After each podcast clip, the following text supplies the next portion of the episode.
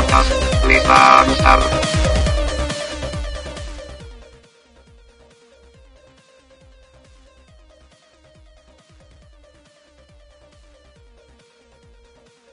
Eh, bienvenidos a una nueva edición del Saga Podcast. Nadie quedó en quién iba a presentar. No, Eh, algún presenta. pendejo lo iba a hacer. cada quien así de, yo soy el meme.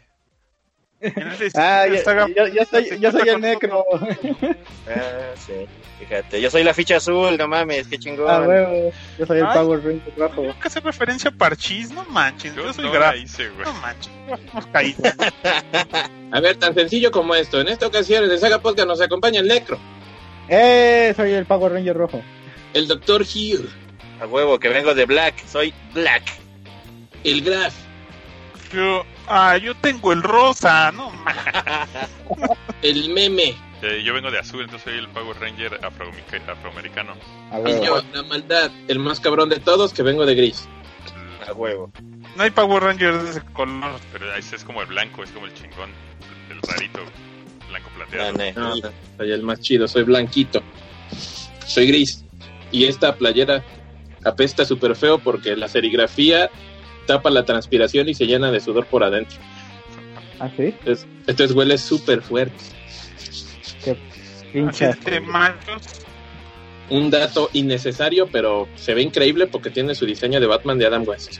Pero bueno, eso es todo. Es de Batmanga, Y to- no, este es el de Adam West.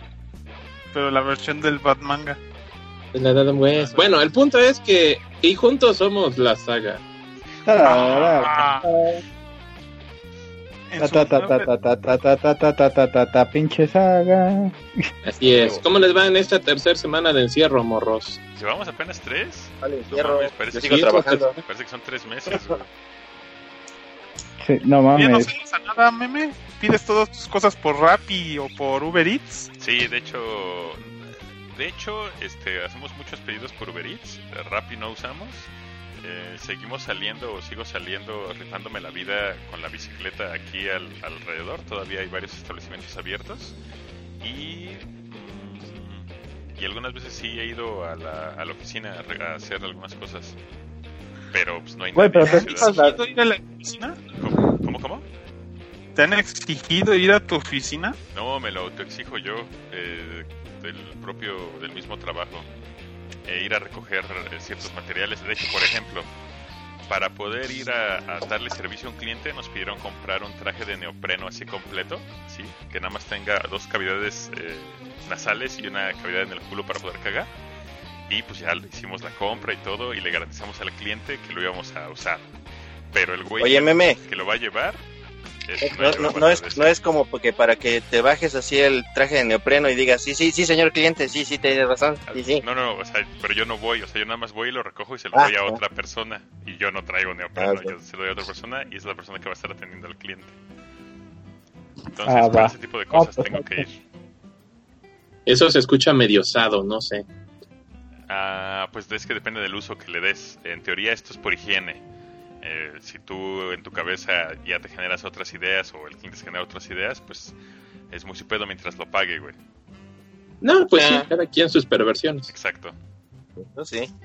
Y, y fuera de eso, pues la ciudad, ahorita por ejemplo, este, aunque bueno, no sé qué tanto me vaya a regañar el, el doctor, pero salgo todavía Mucho. a dar la, salgo todavía a dar la vuelta en bici muchas veces eh, a, a hacer ejercicio. Pero no mames, es algo, no sé, o sea, está la, la ciudad está desierta, así, no hay coches, no hay gente. Y pues estoy acostumbrado a que haya un chingo de gente a todas horas, ¿no? Hora pico a todas horas. Ahorita no hay nadie. Pues es, es buena pero- la medida, este, sobre todo ahí en la Ciudad de México, que bueno, luego no entienden bien las ondas. Acá en Pueblo Bicicletero la gente ha sido muy difícil y ha habido todavía mucha afluencia de gente en la prin- las principales plazas públicas. Asimismo en Tianguis y en la central de abastos de aquí de Bicicletero, les vale, les vale madre, así, Sí. literal. Sí, el otro día fui a la central y había un chingo de gente. Ah, no Sí. Bueno, pues, Pero por ejemplo, los tianguis ya se quitaron. Aquí en Pueblo Bicicletero ya por órdenes Ya de Ya, ya no. acordonaron las plazas. ajá. Ajá. Pero eso sí, lo de las plazas acordonadas es hoy Ajá. apenas. Por eso. Hoy.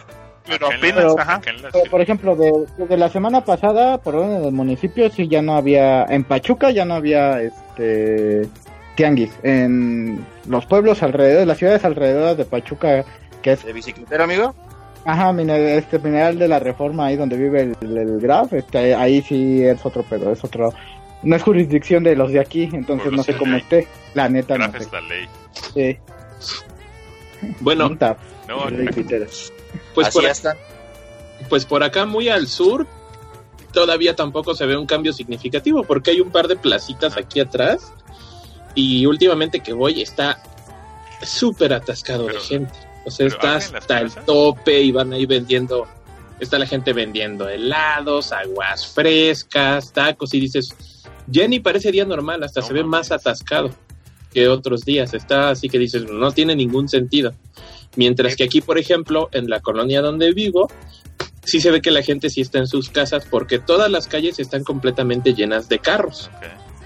Todo el mundo está metido en su casa y, e incluso aquí las tienditas cercanas hay días que ya ni abren.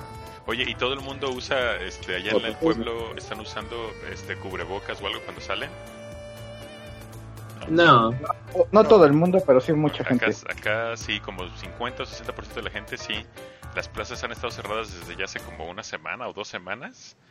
Eh, y así plazas públicas no hay. Y algunos parques, por ejemplo en Coyoacán, que fui a darme la vuelta en la bici, noté que Coyoacán, que es parque pues, como turístico, no sé si podríamos decirle un parque turístico o una plaza turística, está acordonada.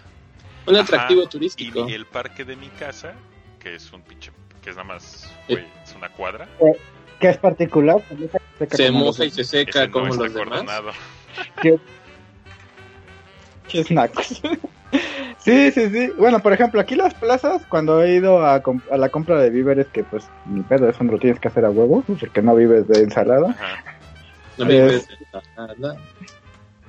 Este, la, mucha gente sí trae guantes y tapabocas, mucha gente no. Pero sí te limpian el carrito, bueno, al menos ahí en el muromercado te limpian el carrito antes de agarrarlo, y te ponen tu gel antibacterial y cosas así, ¿no? Este, algunos restaurantes sí están dando ¿Te puedes servicio, otros no. restaurantes? O sea, Eh, comer adentro. Aquí sí. En algunos sí. Acá, En algún- En- acá ya pero en no algunos haciendo eso desde hace como una semana. Todos para llevar. Aquí sí, en algunos. En algunos, algunos ¿no? sí. Ok. Sí, así es. Ajá. De hecho, por ejemplo, yo este en la semana mi jefe me dijo que quería comer comida china y le dije, oye, no creo que haya servicio en donde vamos. Y, y pues ya eh, se fue a dar una vuelta y me dice, bueno, lo que están haciendo es que el restaurante está como al 25% de su capacidad, entonces dejan mucho espacio entre mesas, pero pues imagínate, si tenían este 12 mesas, pues ahora tienen 3, ¿no? Funcionando. Huevo. Este, y sí, le están dando mucha prioridad de, bueno, háblenos y nosotros le llevamos su pedido. Y muchos lugares te están diciendo, ¿sabes qué? Te cobramos menos o no te cobramos este extra por llevarlo a tu casa. Aquí, por ejemplo, están unos, estos restaurantes de, de del Francisco I, por inventarme un nombre naco.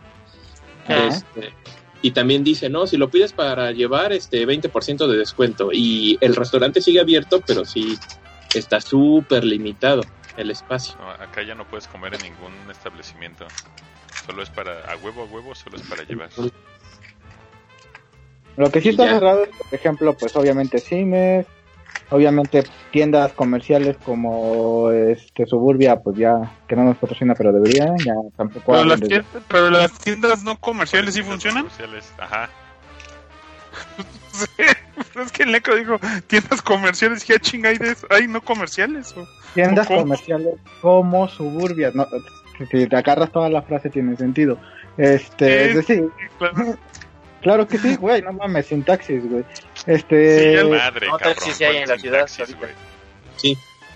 sintaxis, los otros son tiendas de autoservicio, pinche par de nacos. Este, Las tiendas que no son completamente esenciales están cerradas. Entonces, eh, si venden, por eso en No teoría, todas, bueno, acá, sí. es, aquí es así.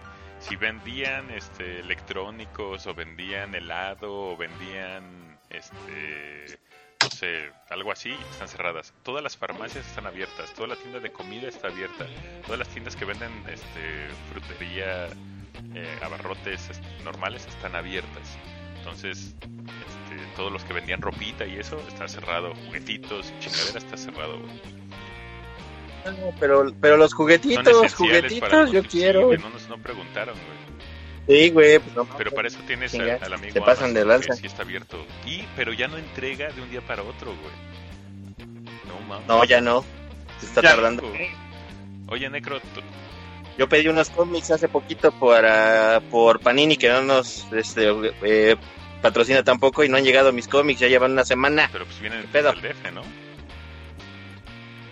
Ay, güey, el DF está aquí a un lado. Oye, Necro, O sea, literalmente podrían llegar el mismo día, ¿no? Si te das un... Te lanzas. Pero Acá llevo por una ejemplo, semana y pues no. Pero pues yo también agarro el pedo, ¿no? Pues no pasa nada. Ya llegarán. yo también pedí unas cositas de Amazon, me llegaron a los dos días. Y dije, bueno, supongo que es normal. No sé si es también por este mismo rollo, como pero aquí, bueno. ya, aquí ya el Pues sí, Prime, güey. que de- debería ser de un día de- para otro, porque te lo vende Amazon y está aquí en Cuautitlán. Y normalmente es de un día para otro, ya te Ajá. envían una semana después. Entonces, No manches. Déjenme ir por una tontería. Es más, ahí este, y a donde lo pido, que es allá en la oficina, nada más para probar, yo ya tengo envío el mismo día. Entonces hay cosas que te lo entregan, si lo ordenas en la mañana, te lo entregan en la tarde. Y ni madres, güey, ya lo entregan como en una semana, como cinco días hábiles. Y yo, pues bueno, no hay pedo. Oye, Pues es lógico, o sea, todo el mundo está queriendo comprar en línea por primera vez en su pinche vida y pues están Sí. saturando el servicio. pues sí, supongo que sí. Pero hay menos tráfico, güey. Antes eran horas y horas de traslado Güey. del jefe, güey. Ciudad de México está como cuando son vacaciones No de los niños, güey, güey. no. O sea, Semana Santa siempre no. es así. Siempre que que ir a dejar a los niños, la ciudad es, es este habitable. O sea, puedes entrar al metro sin empuje, puedes agarrar camión inmediatamente, casi no hay atascos. Todo el desmadre es que tengan que ir a trabajar y a la escuela. Y cuando hay vacaciones de escuela, yo llegaba en 20 minutos hasta Polanco desde por tu casa, Sí, en No metro. sé, en metro no me, no me he metido. Este, dicen que van a cerrar Perdón. la línea 1, que es la de Patitlán. Ahí roban, No dicen. sé, pero no me, no me he metido. Ahí califiquen como quieran. Pero, no mames, este, güey, llevo aquí viviendo ya varios años y jamás había visto la ciudad tan desérticamente abandonada. Así, no hay, no hay, no hay autos, güey. Sí. A ver, a ver, a ver, a ver, un, un pequeño paréntesis. Víctor Manuel Beltrán nos dice que la descripción del video es la misma del año pasado, del año, del programa pasado, o sea que el graf no, la cambió. Sí O el meme, no sé. Ah, no, el- la No, la descripción, pero descripción. el título sí es nuevo. Sí, pero la descripción Ah, la misma. descripción. Ah, pero Ah, Que no la caguen, pues. después. Lo cual, lo cual estoy notando que dice hablamos de forros en vez de furros el del de la semana pasada. ¡Huevo! Ah, yo no sabía cómo se escribió esta mamá. Querían eh, precisión, se chingó. Furro, pues es de pelo, morro, Oye, Necro, fur. estás congelado. Pero Sí, de hecho. hace rato A ver, pendejo, gélate. Pero estás congelado hasta en el feed de. No No, hasta en el feed de. de, Skype. El video. No sé por qué. reinicia tu pinche Skype y yo no te la llamada otra vez. Ah, no me puedo unir, No, me tienen que cabrón, marcar nada más dale clic. Ah, sí, Ay, está en el celular. Ok, yo te marco otra ahorita. Ya les Ah, Bueno, voy a salir, voy a descripción salir. para En lo que en lo que Necro se sale y seguimos continuando con el tema, Sí. si les parece. No, ya no hablamos de ese tema, hay que hablar de Entonces, por ejemplo, ahorita que estaban hablando de Amazon, yo me compré estas cosas porque no tengo mucho que ¿Tienes mucho hacer. dinero? A huevo, pasa. Va a sonar, este, ay, qué idiota. Este, Sí, No mames, se cayó. Te caíste. espérenme, Ya, Es A ver, ya están Ya, todos. ya, Ya, están ¿ok? todos. Ah, es que le quería dar nitidez al fondo y apagué No, la no, no, cámara, ver. perdón. Ah. Bueno, ahí está. Entonces, este, pues como no salgo y casi no gasto dinero, ya por fin me di estos pinches lujitos que ya tenía un rato que los quería. Mi Street Fighter 5 champiñones que trae todos los monitos. Huevo. Trae pitufos y todo el pedo. Sí, trae todos, todos los pinches monitos. Y el Chingotzilla, que es este la última versión japonesa que hicieron. Que también ya tiene un ratito, que aparte la cajita es negra y todo. Ah, Está muy entretenido, aunque ahora que la volví a ver dije, de veras todo pasa en una oficina, ¿no? Y sin embargo, la película es bien entretenida y pues ahorita que he tenido poco tiempo, literalmente hasta saqué el cañón, colgué una lona ahí este, en el cuarto y me armé mi cine en el otro cuarto de la casa. La ociosidad es, es cabrona. Porque ando de ocioso. sí, de creativo. Entonces dije, ay, qué bueno. Ajá. Lo armé con un mantel porque no había más tela y dije, ah, con este mantel y esta, y esta vara de madera que, que está aquí olvidada, voy a armar un cine en casa. Y quedó. ¿Y de audio qué usas, güey? Eh, ahí es donde sí chafeo porque dejo que salga el audio directo del cañón porque está conectado con HDMI. Ah, pero ¿qué es lo que proyectas?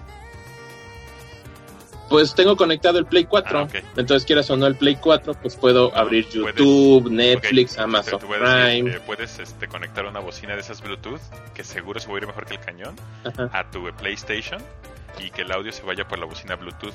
Entonces puedes ponerle una barra, puedes ponerle bocinitas de 300 varos de las este, Logitech.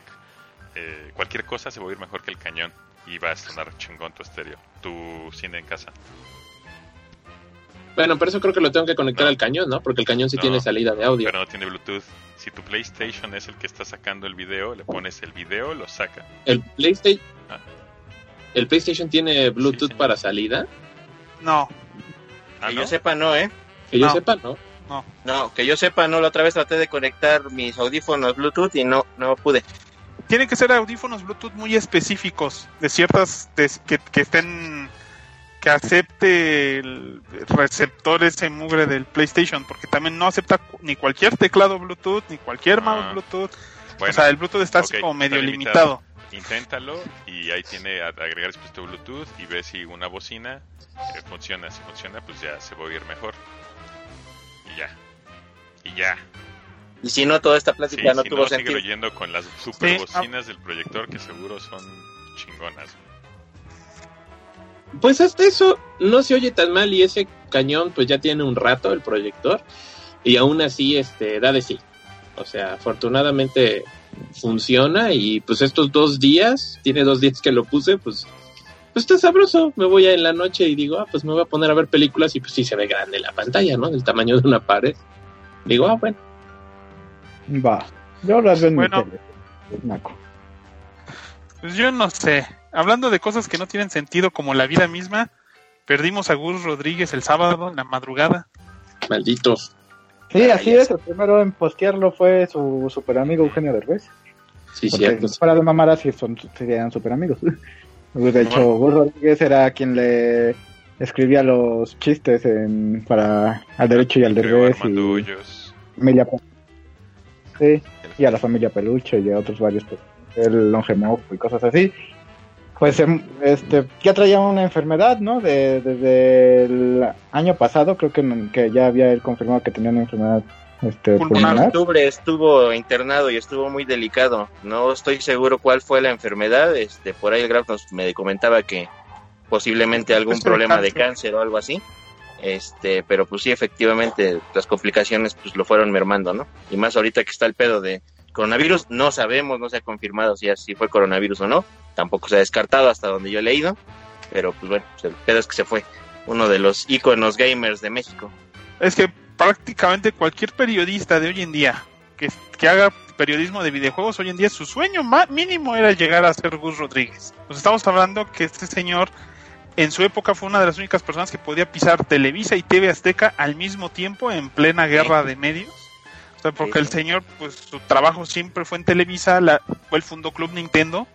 Este, entonces él tenía tratos con la editorial Televisa, con la compañía Televisa para trabajar con Eugenio Derbez y aparte trabajaba con Itochu de México, que era quien manejaba a Nintendo, para hacer el programa de Nintendo Mía, que literalmente era un comercial de media hora de Nintendo, pero pues lo hacían lo suficientemente bien como para que a nadie nos importara, la verdad, o sea, la verdad pues era el único medio, era totalmente libre, o sea, cualquier persona, por mucho, por muy pobre que fue, podía prender el TV Azteca los sábados y sentarse a ver Nintendo Manía, güey. O sea, toda la gente. Yo ni tenía consolas cuando empezó el, el programa.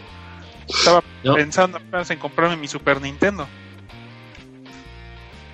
sí no hay bueno por ejemplo yo me acuerdo que la Club Nintendo empezó con unos panfletitos es que este fotocopiados Los boletines, amigos. Este, Nintendo se llamaba. Ajá, que repartía en diferentes establecimientos de renta de videojuegos. Había La Ciudad de unos, México. había unos locales que se llamaban Y- World of Nintendo. en Ajá. Ajá, en los importantes, porque en Guadalajara, bueno, cuando yo estaba en Guadalajara, este, esos panfletitos siempre llegaban ahí a donde rentábamos videojuegos. Entonces sí, este, así yo conocí así como de, ah, no mames, mira, trae truquitos, ¿no? Y traía dos, tres truquitos que pues en ese momento pues molaban bastante. Molaba, Y- tío. Molaban, tío. Y este, y dices, ah, no, pues a toda madre. Y ya después, cuando ve, cuando vi la primera revista, cuando mi hermano y yo vimos la primera revista de Club Nintendo, dijimos, no mames, no mames, es de estos mismos güeyes. No mames. Y mi jefa volteó y dijo, ¿qué pedo? No, no, no, que, que, que, que madre, que paique. Sí, sí, A mí mi padre trabajaba en Polanco y pasaba cerca del. World Trade Center donde había una tienda de Nintendo y nos traía los buzones Nintendo. Que por cierto, no estoy seguro si fueran fotocopias porque yo me acuerdo que estaban impresos en letras rojas. Eran, Mm, pues, eran a lo amigo, este, los primeros, los originales, sí están impresos en hojas rojas en un este offset.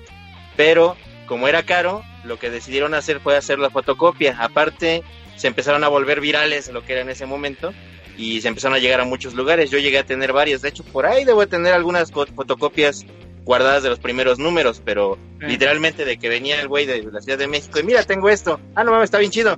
Y lo fotocopiaba yo también, otra vez, y lo distribuía también. Esa era la forma en la que hacíamos todos. Así también la, el Comic Castle tenía su publicación que se llamaba La Hoja, que era donde daban noticias de cómics. Ah, y te la daban cuando ibas a comprar algo en el Comic Castle. Y como dices, o sea, al final de cuentas, pues pasaron de hacer ese panfleto a vender la revista, que fue la única revista de videojuegos que hubo por muchos años en México. O sea, Sí. hasta, hasta el boom del PlayStation creo que ya hubo más revistas. Sí, ¿eh? Sí, sí, así, en México sí. De vez en cuando podías llegar a ver alguna hobby consolas o cosas así en un Pero eran sangre. carísimas esas madres.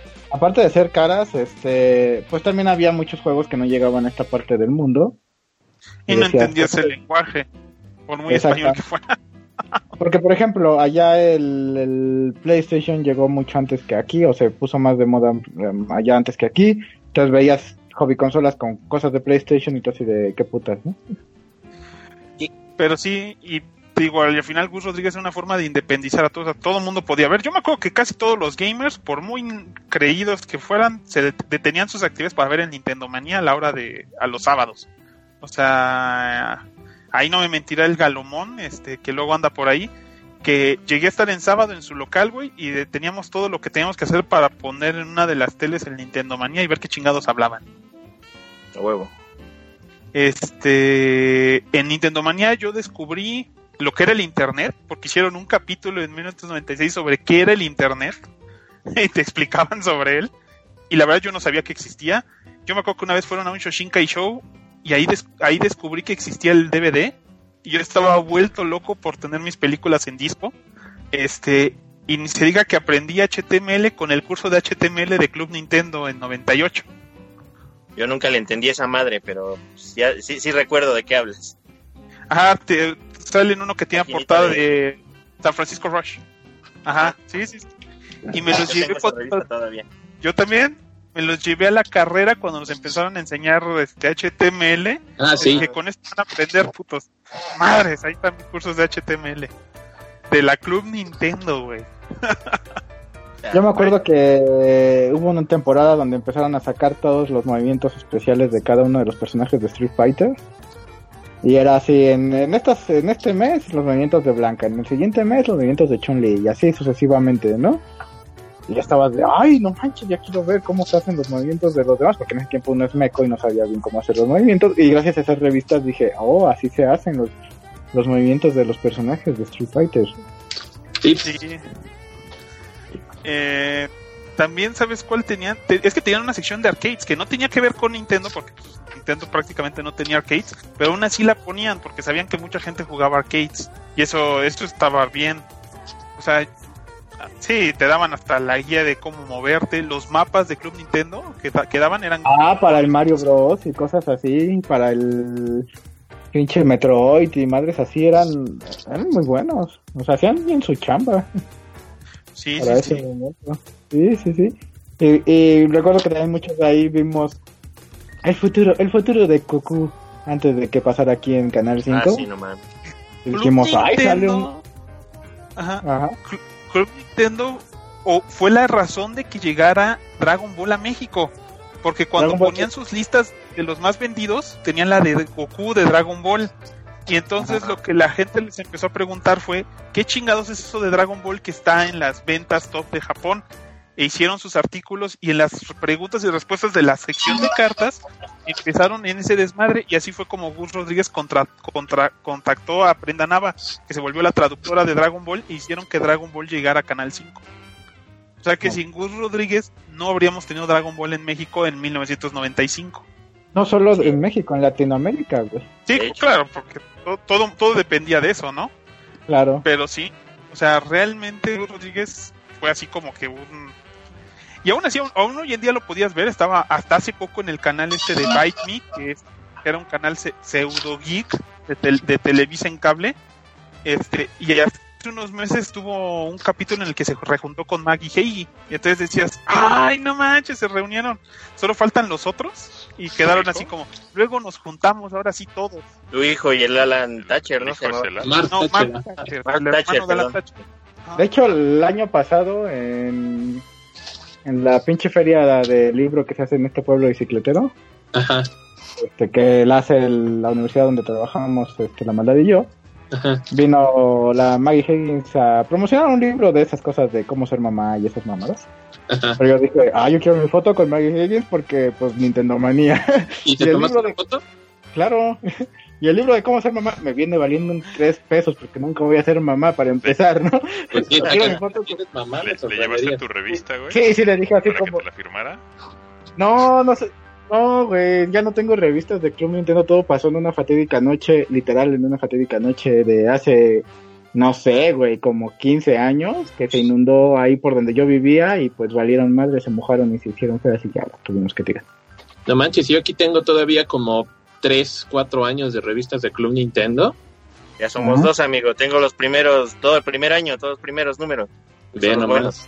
Yo, pues yo tengo, eh, eh, por ahí estaban diciendo, y yo estoy de acuerdo con esta descripción, y decían, es que Gus Rodríguez fue el, el hombre que creó los noventas en México. Entonces, de alguna manera digo, va, estoy más o menos de acuerdo.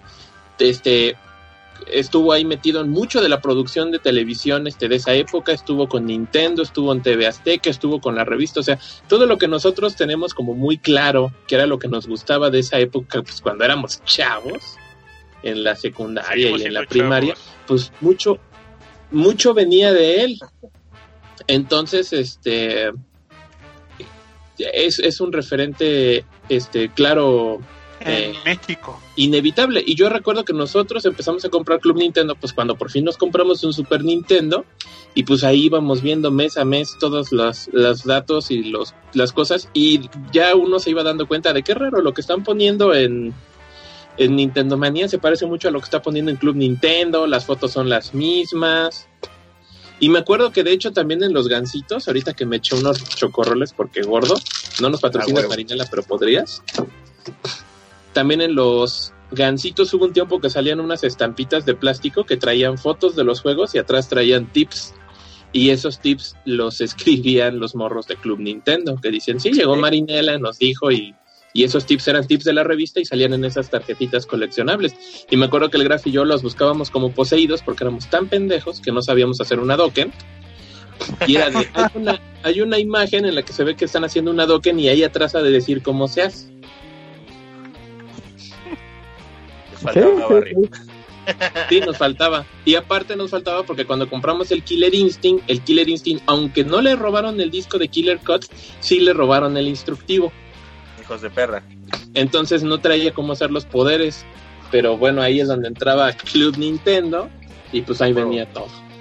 Bueno, pero el Killer Instinct no vale nada. No manches, el Killer Instinct es la onda. pa. Killer Instinct. No, no. ¿Sabes una cosa? Otro detalle Dice- curioso. Díselo a tu Killer Instinct de Xbox, güey. Ah, el Killer Instinct de Xbox sí no vale nada. Literalmente, ya lo pagué completo y ya no vale nada porque ya no lo puedo jugar. Oye, meme, te congelaste. ¿Meme se congeló?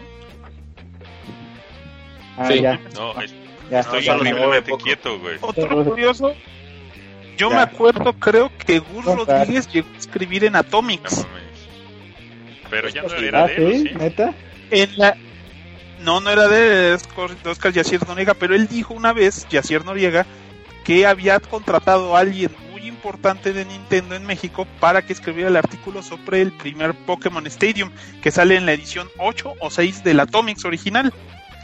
Y aparentemente la persona que escribió esa reseña, que tiene, él tiene la portada de Pokémon Stadium, fue el mismísimo Gus Rodríguez. Entonces, o sea, no solamente se pasó a Azteca y a Televisa por el arco del triunfo, sino hasta las publicaciones, este, pues contrarias, ¿no? Porque pues para ese entonces, aunque ya no hacía tanta chamba de esa, pues ya no era de los jefes en Club Nintendo. Que de verdad, pues ya con el tiempo, pues sí rebajó bastante su calidad, lástima. Muchísimo. Porque ¿Cuál? ¿Club Nintendo, ¿Club Nintendo o Atomics? Las dos, Ambas. pero Atomics fue después. O sea, cuando Atomics iba empezando y estaba más o menos bien, Club Nintendo ya estaba bajando. Ya. Sí, sí, porque sí hubo una época donde Atomics la neta hacía muy bien la chamba. Ahorita Atomics no vale, no vale ni los tres pesos que pagan de internet, güey. O sea, neta, son bien pendejos en Atomics. Son bien Ahorita, pendejos. está, ahorita Sí, la Atomics verdad. está ya muy mal. Y es que es Son cierto tan- que, por ejemplo, pendejos quité de mi feed de noticias. Perdón, continúa. No, sí. Por ejemplo, lo que dice el Dr. Hill que tiene el primer año de Club Nintendo, sí es cierto. O sea, que Club Nintendo se empezó a publicar, creo que como en el 91, 92. Más o menos. Y fue precisamente porque llegó el Super Nintendo y fue este boom enorme, ¿no? De la llegada de la consola. Y precisamente empezó a caer con la llegada de, de Atomics en el 99, porque en el 99 ya había PlayStation. Este, y el PlayStation pues trajo juegos piratas baratos, porque no era lo mismo comprarte un juego pirata de Super Nintendo, que aún así pagabas la placa del chip y te salía casi en lo mismo, a comprarte un disco que costaba 20 pesos. Costaba de 40 pronto- cuando salieron, pero sí. Exacto. Entonces, el PlayStation sí le dio la vuelta a Nintendo por eso, porque los juegos eran súper baratos, porque era pura piratería. Y de pronto Atomic dijo, bueno, pues, pues va, ¿no? Vamos a hacer información de todos los juegos, vamos a hacer ahora sí la primera revista multiconsola que ha habido en México. Ajá. Y pues sí, Nintendo perdió mucho terreno en esos años, ¿no? Todo ese tiempo. Y precisamente Club Nintendo pues también decayó mucho y después pues no sé, llegó también por ejemplo el Xbox 360 en 2000 que también trajo juegos baratos, igual que el Play 2. Y pues sí, Nintendo ya no recuperó ese espacio. Si acaso creo que ahorita otra vez tiene un mercado más o menos fuerte aquí. Creo que todos. Pero No, bueno, no. lamentablemente la época de los medios impresos ya se acabó aquí en México. Porque hay otros lados donde está vigente. Por ejemplo, por eso le pedí al Graf hace un año que se fue a España, oye, tráeme una hobby consolas. Porque hace mm, casi dos décadas que no me compro una revista de videojuegos y a mí me encantaba eso, ¿no? Y me trae la hobby consolas y pues es la onda. Como darse un brinco al pasado y digo, pues, lástima que aquí ya no pasa. Ya la gente no lee. Si no leía antes, ahora dices, ya está todo en el internet. Bueno, pues ya. Y, y en videitos que te lo explican todo en lugar de mínimo leerlo en algún Exacto, ¿no? Entonces, pues estos ya son de 16 segundos de TikTok. estos ya son documentos históricos, ¿no? O sea, ya es otra cosa que yo creo que no se va a repetir. Claro, pero bueno, dejemos de lado el, el Buscas y vayamos a otras cosas. Bueno, pues que descanse en paz Gus Rodríguez. Pues Sí, sí, sí, la sí. neta, un parteaguas dentro de la cultura geek aquí en México.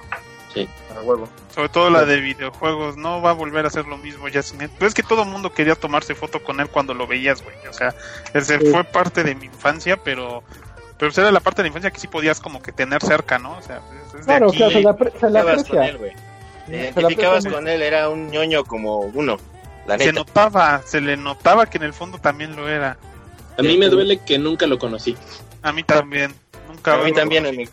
Yo sí no pude tampoco. Algo es que tampoco fue como a muchas convenciones a las que nosotros ya empezamos a poder ir. Estuvo en la mole del año pasado. Bueno, ¿Sabes? pero no, ¿Sabes no, no tiene era tanto, buena- no era como seguido, güey. ¿Sabes quién tiene una buena entrevista con él, como de una hora? Y ahí si quieren saber más sobre él, pues échensela. Nuestro canal pirata, el de Adela Micha, tiene una entrevista muy buena con Gus Rodríguez de una hora. Se mete aparte la hija del, del un actor naco que se llama El Caballo. Este, pero, pero casi todo se lo termina echando Gus Rodríguez y la verdad estuvo muy buena. Y te explica muchas cosas. Entonces, pues ahí si quieren una buena entrevista es esa. Alberto Rojas, el caballo, es importante como actor en México, aunque sí es, ¿no? Mucho. Sí. Nunca quise ver una película, nunca me pareció una que fuera así suficientemente interesante. No, tampoco yo, amigo, tampoco yo. Pero solo sé que es Yo he visto un chingo y son muy buenas. Nacas como la chingada, pero son muy buenas. Y La misma cara que Photograph. bueno, a ver, ya vámonos a recomendaciones. Tenemos saluditos antes de que avancemos un poquito. Víctor Ah, Manuel sí. Beltrán Cerón nos ha mandado un chingo de mensajes a través del YouTube, que siempre nos acompaña. Gracias, brother. Saludos. Ricardo Villa, que nos, hace- nos habla precisamente al respecto de que la competencia de Nintendo Manía era el Cybernet, que ya saben, si se acuerdan Sí. Cybernet, Sí, sí, sí. estaba Estaba chingón, sí, cierto. Nah, estaba más pinche que Nintendo Manía. Estaba chido aún así, sí estaba mejor Nintendo Manía, definitivamente. Pues aparte era mexicano. Cybernet, que era chileno? Inglés. Ah, bueno, sí, pro- pero la versión que era- nos llegaba. Nos llegaba creo que de Chile y antes la ponían en los canales de Multivisión y después nos llegó por Canal 11, Bien. ya muy atrasado. Vientos. Y Asael Barajas nos dice, saludos Agarios, saludos Saludos, Asael, que eres patroncito. Patroncito. Patroncito. Gracias, patroncito. Ustedes A díganos si brincamos. A Ah, mira, el brinco, patroncito, brinco. Así porque qué Mi dignidad tiene precio y usted la indica. A huevo. 5 dólares al mes. ¿Eh? A ver, güey, ahí les va la recomendación. Recomendación de la semana. ¿Subiste material? Eh, bueno. Nah, Ah, bueno. ya te dije que no hice nada. Ah, yo, estuve, estuve, estuve peleándome con gente que no voy a decir aquí en público porque este me puedo meter en pedos. Este, en la semana le comenté de hecho ayer al Dr. Hill y le pasé los links. Sí. Este, sobre las dos novelas que ha sacado, dos novelas oficiales que ha sacado este eh, la Shonen, la Shonen este Jump, la Shosha de One Piece. Y son hasta hasta el momento son dos oficiales porque hay un chingo de novelas fanfiction, pero una de ellas es la de este Trafalgar Law, que es el personaje que es el personaje que es el otro capitán pirata que ahorita está unido con Luffy para este pelear contra este Kaido en lo que va del manga, que es un doctor aparte y que tiene el poder de la este, ay, ¿cómo se llama esta pinche fruta? La Ope Ope Nomi, que es básicamente te ah, Cuarto de operaciones, amigo.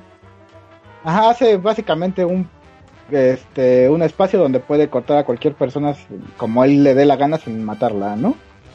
Muy- y, y unirla como le dé la gana sin matarla. Ya saben, poder jalados del One Piece. El chiste es que en esta novela, en esta novela te hablan sobre lo que pasa después de que Lo se, se huye con, con corazón, que eso ya pasó en el, en el manga y en el anime. Huyen, este, él se hace de la fruta y este y a Corazón que era el, el hermano de Don Flamingo, este lo matan, pero él estaba ayudando a Lo. Entonces él ya por fin huye de, de ahí, de esa isla, llega a otra y te platican toda- todas sus vivencias de lo que pasa después de esa parte hasta que forma a su tripulación los Piratas del Corazón. Entonces, este, te, te muestran cómo conoce a sus tres principales amigos, que son este, este Beppo, que es el oso polar, y a sus otros dos cuates, que son este Shishai y Penguin, que son con los que siempre lo han He vuelto desde Bagdad. entonces, este, está muy recomendable. Está, son cuatro, este, cuatro tomos de la novela, divididos cada uno en, en cuatro, este, ¿cómo se llama? En cuatro capítulos. Ajá, en cuatro capítulos. Y pues te deja ver un poco más del personaje, ya que desde que salió es uno de los personajes que siempre anda en el, este, del top 3 al top 5 de, de los personajes más gustados dentro de la recopilación de personajes más gustados que hacen siempre en la Shonen Jump de, de cada una de sus obras, ¿no? Ajá. Y la otra es la la serie de, bueno, la novela de de Ice, de Ace, que es el pinche hermano de Luffy, el hijo de Goldie Roger. Barba Blanca. No, de Goldie Roger, es el hijo de Goldie Ah, sí, pero bueno, hijo adoptivo de Barba Blanca. Ajá, hijo adoptivo de Barba Blanca y que se llama Por That the Ace, ¿no? Y pues ahí, ahí te explican eh, la novela te habla de lo que pasó, como desde que él zarpó a la mar, este, La cómo Mari, consigue, Mari cómo consigue su fruta de- del diablo y cómo empieza a hacer su tripulación y hasta que se encuentra con Shirohige, Barba Blanca, Ajá. cómo se une a él y termina la novela cuando este Barba Negra mata a su compañero para robarle la fruta del diablo y es cuando ahí lo que ya empiezas a ver tú del cuando conoces al personaje en el personaje en, la- en el manga y en el anime tú lo conoces porque anda persiguiendo a Barba Negra porque mató a uno de sus amigos y este y él tiene que detenerlo, ¿no? Entonces igual te deja ver mucho de lo que de las aventuras de Ace, de mucha gente quería también saber qué pedo con, con todo eso. Ya lo puedes ver aquí en la novela, te presenta varios personajes nuevos y otros que ya habían salido dentro de- del manga y del anime y pues bueno, tiene bastante eh, bastante referencias al mundo de One Piece, desde la manera de estar escrita hasta la hasta la forma de cómo te, te habla sobre los personajes y cómo habla cada uno de ellos, ¿no? Entonces se las recomiendo si son fan de One Piece, ahí está, es la novel novel A de One Piece y la novela de Trafalgar Law. Bastante chiditas. Chingón. Sí. Lastimosamente, lo único malo es que no las puedes conseguir en formato eh, físico. ¿Físico? Al, menos, al menos no en este país. Me parece que la de novela ya está o ya va a salir en España. O sea, en un idioma este aceptablemente entendible. Ajá. Así de esto sí lo entiendo. Ajá, porque Cine. creo que hasta el momento solamente ha salido en Japón. Y este y el segundo país que más mama One Piece es España. Ah, mira. Ajá, y la de Trafalgar no todavía no ni planes todavía de que salga en, en español porque apenas este año va a salir este en formato físico en, en Japón. El recopilado completo, pues. Si la, si la quieren checar, pues sí tiene que ser por medios ilegales en los fanshops de, de One Piece. Ni Pepe. Abuelita de Batman. Pues va, esa es la recomendación de la semana. Tú no eres Batman, ni siquiera eres un científico. ¿Cómo no? Soy científico. Todavía no, hasta final de año. Ah, Cuando me den mis papeles. Pero cuando te los, los tenga, te los voy a restregar en la cara. si es que este año se acaba en algún momento que está de la Burger Boy. Sí, a El año sí se va a acabar, amigo. ¿Quién sabe si con nosotros en él? Yo voto porque cuando empiece el próximo año lo volvamos a llamar 2020 porque este no cuenta. Huevo. Ah, mira. ¿Sabes qué es lo triste, amigo? ¿Qué? Mi 2020 está menos pinche que mi 2019. No, Sí, Eh, ¿Qué el no mío también va mejor, ¿eh? Definitivamente va mejor. no manchen. eh, te apoyo. Krakatoa, no manchen. neta va mejor, güey, sorry. O sea, no te estoy diciendo que sea un buen año, estoy diciendo que en, desde mi particular punto de vista, mi año fue peor el pasado que este. Este, pues, nomás no voy a trabajar y estoy encerrado, no es como... No va a trabajar. No voy a trabajar. No, pues no sé. Sí. Yo no, no, no comparto No su, baja. entusiasmo. Ah, claro, claro, yo no te estoy diciendo que sea un buen año y que a todos les pase igual. Solo digo, el mío estuvo más culero el pasado. Uy, perdón. Bueno, Ahí les No, va otro pues- saludini. David. Méndez Ávila nos dice que este que si no sabíamos si ya se había muerto Gus Rodríguez, ya mi chavo, ya platicamos de eso. sí. Ya, ya, Ya. sabemos. A huevo. Y nos dice también que por cierto no veo el botón para aventar mis Google Rewards. Pues pues pues ya mero, somos grandes, ya mero, ya tenemos mil fanses. Ya ¿Cómo tenemos des- los mil fans ustedes, señores, pero nos faltan como 70 horas de reproducción de videos. Para que ya que, vean más nuestros videos. Sí, que Ajá, realidad nos visiten, es que nos que- acaben. Pongan, pongan la lista de la temporada 16 y déjenla corriendo en su tele aunque no la escuchen. Y así quédense durante dos días. Y con tres personas que lo hagan en esta semana ya juntamos. A huevo.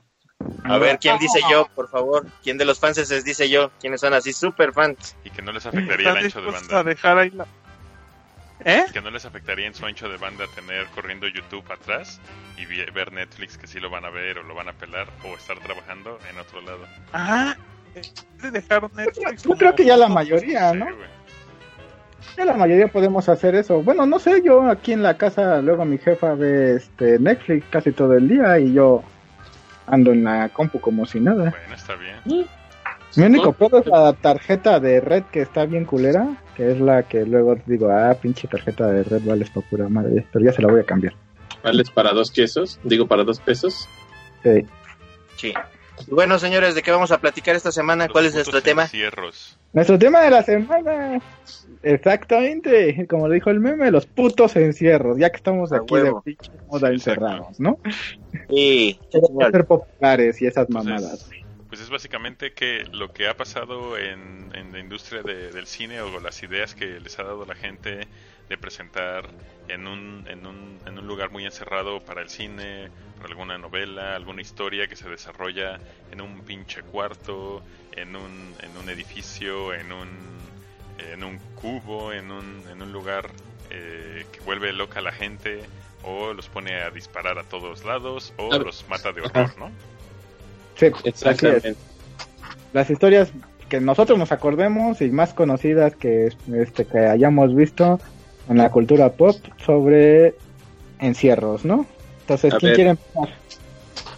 Yo ya les A estoy ver, pasando yo unas tengo imágenes al meme que- para que para que las cheque si quiere.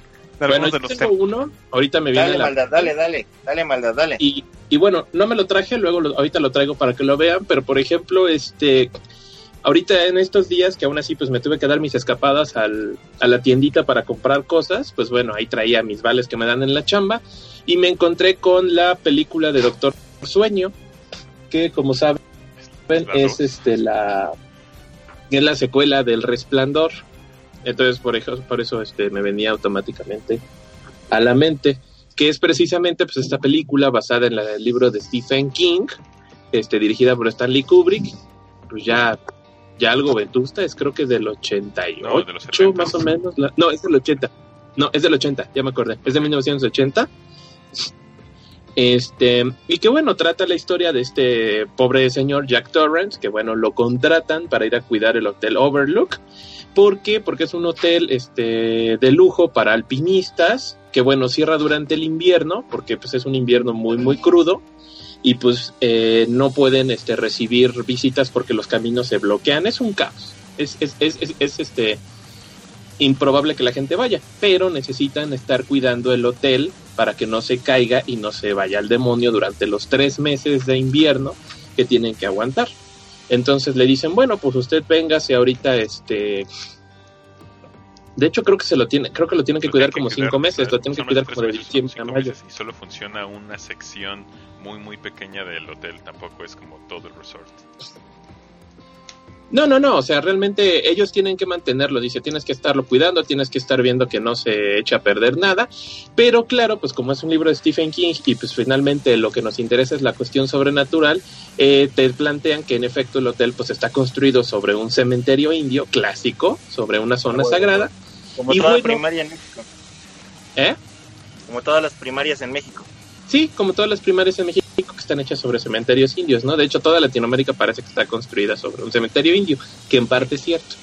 Entonces, pues, en la película juega y el libro juegan un poco con esta noción de, ok, el espacio, el Hotel Overlook tiene esta tendencia a la sobrenaturalidad, porque en efecto hay cosas que se cuentan, ¿no?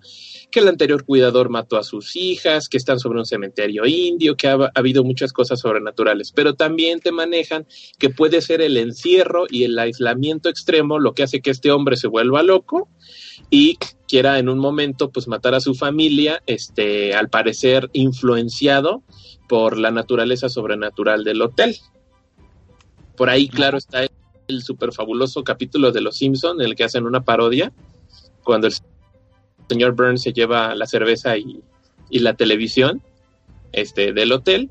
Y bueno, luego llega Doctor Sueño, que yo no había visto la película, la verdad me gustó, pe- pero ahí sí te dejan completamente de lado la ambigüedad de si fue el encierro o de veras hay algo sobrenatural y abiertamente te dicen, el hotel es un foco de energía sobrenatural, es malvado en su, en su esencia y hay que destruirlo.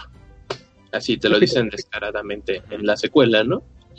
Pero realmente lo más interesante de la película, pues es eso, que todo pasa, la original, la del resplandor, pues que pasa en este hotel chiquito, ¿no? Y están literalmente pues a- ahí encerrados todos, con estos misteriosos fantasmas o la locura en potencia de, de este morro, ¿no? Influenciado pues también por una historia de alcoholismo y de abuso que ya lo antecedía, ¿no? Entonces, muy interesante si quieren ver precisamente esta cuestión del encierro y se quieren sentir No, no, identificados, no se sientan vean, identificados. vean el no, no, no estamos promoviendo que se Muy buena con The. Shining. No, no, no pierdan la No. cabeza, de favor. Bueno, y, y es, curioso Y es curioso que aunque es una película de terror, este es verdaderamente inquietante, pero no utiliza los recursos como el jump scare ni, ni los sustos baratos. De hecho, no hay. Y ahorita, por ejemplo, que vi Doctor Sueño, curiosamente tampoco lo hacen. Tampoco ha- hay jump scares en la película.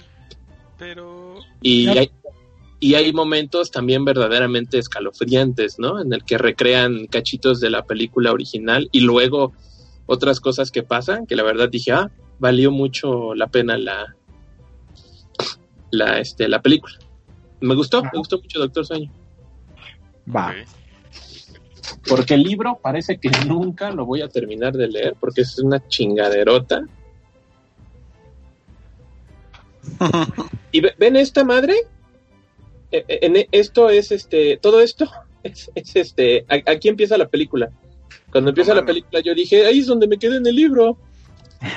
Ya, ¿para qué lo leo? Ya. ya, ya para qué, ya sé qué pasa. Está cabrón.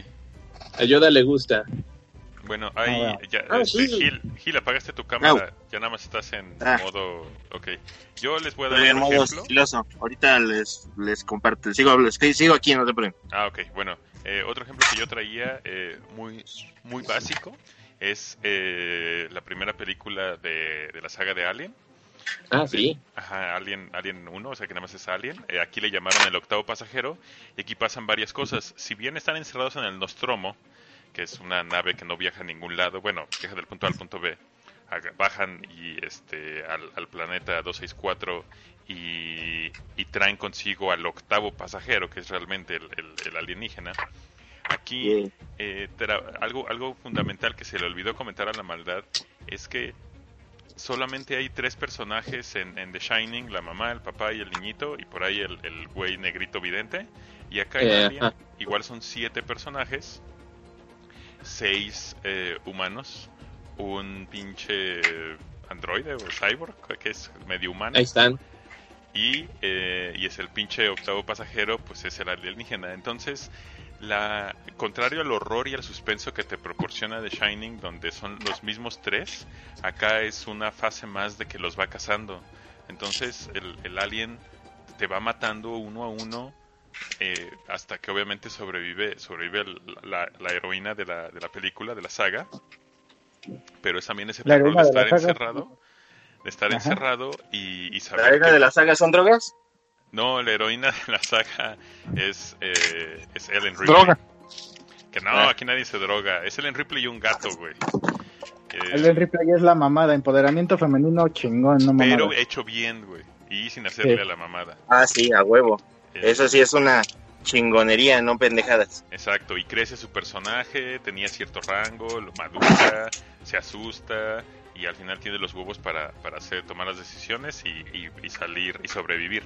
Y realmente la película pues nunca, nunca hay combates, todo suspenso, o sea, eso es algo de la, de la gran magia que tiene esa primera película porque no hay ningún combate porque es estúpido pensar que un, una persona o un humano va a pelear con un alien mano a mano es, es, está, es irrisoria esa noción.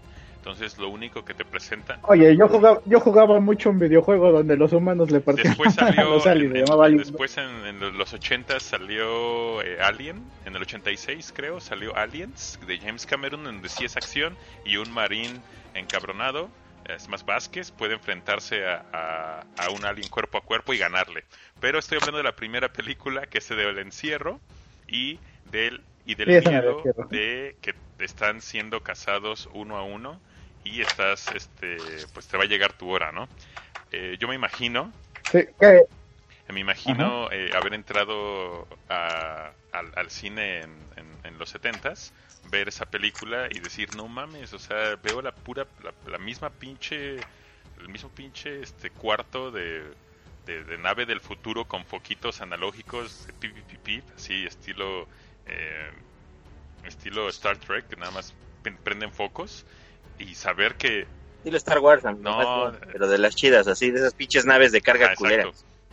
Este, y, y estar viendo, no mames, quién va a ser el próximo, quién va a ser el próximo, y nada más se los va chingando a uno, uno a uno, y ni siquiera se ve el puto alien, ¿no? El, el tiempo en escena del alien en la película original, ¿cuánto es, maldad? ¿Unos dos minutos en toda la película? ¿En la película original? Sí, sí, la verdad es que aparece muy poco, ¿no? Y como dices, realmente fue pasar el, el estilo, por ejemplo, de las películas slasher, que hasta eso tenía poquito que había nacido, con este a, a un contexto este de, en el espacio, a, a esta cuestión de sci-fi. Pero sí, eh, realmente si cuentas el tiempo que aparece el alien es poco. Si acaso lo más es la última escena en la que ya Ripley se lo tiene que despachar y es realmente Ajá. el único momento donde lo ves bien a cuadro, ¿no?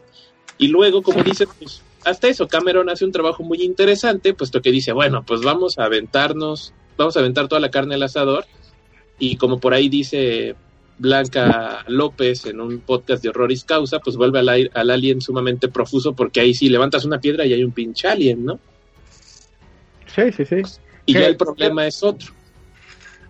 Que déjame decirte, güey, que este. Bueno, a pesar de que se cambia un poco la, te- la forma de contar la historia, porque en el primero era como suspenso, ya en la, so- en la segunda es acción, y en la tercera es como medio terror accionzoso. Ajá. Es- eh, podemos decir que incluso en las tres películas, pues está este desmadre de, de estar encerrados en un solo lugar. Digo, en Alien 1 están en la nave. En Aliens, este, la segunda, pues, Aliens, Ajá. están en un complejo de, este, encerrados porque pues se les vinieron todos los pinches aliens este, que rodearon la- el, el complejo, ¿no? Y en Alien 3, pues en una prisión, están en- en- encerrados en una prisión y tienen que eh, detener a este alien perro, Ajá. trajo consigo Ripley, ¿no? Y Entonces, se te eh, olvida Alien Resurrection. ah, sí, sí, Alien, Resur- aquí, aquí la tengo, aquí la tengo. que Alien Resurrection también es muy... Bueno, la 3 y la, 3 y la 4 la gente no las tiene en alta estima, pero yo creo que son también bastante buenas, las dos. La 3 sobre todo. A, a mí, person a mí me gusta mucho, a mí me, gu- a mí me gusta mucho la 4 porque es de Jean-Pierre Genet, el director de Amélie, este, La ciudad de los niños perdidos, o sea, Micmacs. A, a mí me gusta mucho cómo dirige ese señor. Y la verdad, retoma un poquito la naturaleza de la primera película, porque también están solos en esta nave que ya tiene un curso automático y no pueden hacer nada. Y aparte, pues presenta esta evolución del alien, ¿no? Este alien humanoide todo retorcido que está así. A mí me encanta el Newborn Alien, se me hace un diseño muy bueno. E innovador para la saga, Este, ¿no? Un giro. e innovador. Entonces, esa película siempre me gustó mucho y bueno, lamentablemente pues ya no se continuó, sino que pues, se llevó a las precuelas, ¿no? A Prometeo y, y Covenant. Covenant es buena, pero Prometeo, sí, es Prometeo, les culera. recomiendo mucho, luego hago la recomendación con más material, leer eh, Fire and Stone de la saga de Dark Horse, son como 14, son 12 por 4, ¿cuántos? ¿Cuántos? 4 por 4, como 16 libros o cómics grandes, TPs, de este que complementan muy bien eh, esa película de, de Prometeo, o sea, es como después de que acaba Prometeo empiezan los 16 eh, cómics y está, está Sí. muy bien contada y te, bueno, corrigen varias cosas y ya le perdí tanto el asco a, a- a Prometeo, ya casi me gusta, lo- lo- ya lo siento como el intro a esos cómics. Casi. Va, órale. Dicen que mil re- eh, en un libro de Arthur Huxley, eh, a Brand New World, dicen que mil repeta- repeticiones diarias hacen una, una, ¿cómo se llama? Una verdad, Sí. güey. Entonces, si, si te, la sigues viendo una y otra vez, tarde o temprano te va a tener que gustar si es lo único que tienes que ver. Básicamente. Es síndrome de Estocolmo. No, no es tan Es síndrome mala. de Estocolmo. Prometeo Tienes no es tan secuestrada esa madre y pues, tienes, te No, va a gustar al Pero en serio, si vean los, los, este, bueno, si pueden buscar los, los cómics de Fire and Stone. A ver, es más. ah. Ahorita, ahorita que están mostrando el Dr. Hill y Necro sus colecciones de Blu-ray, yo tengo las mías chafitas de Duo Ah. Collection. Que las vendían en los que sacó la pinche carrillera de Blu-rays bien mamastrosa. No mames, Ajá. meme. Y yo todavía tengo estos de, de los botaderos, de la zorra de Ana, A huevo. que costaban como 30 pesos, yo creo, estos, y traen, traen dos películas cada uno en DVD. A huevo. Yo sí tengo la de la de Gremlins. Ah, esos, esos, Ah, esos combos son muy buenos porque luego salen muy baratos. Pero este es el que le. Y, Que hablando, y de hecho también tiene Alien No Depredador. mames, esa sí está bien malita, güey. Esta es la que le estaba Tienen las dos, comentando de ah, el videojuego, güey. Uy, Alien 3 de Super Nintendo, no manches. Huevo, en cajita. Qué Qué locura. juego.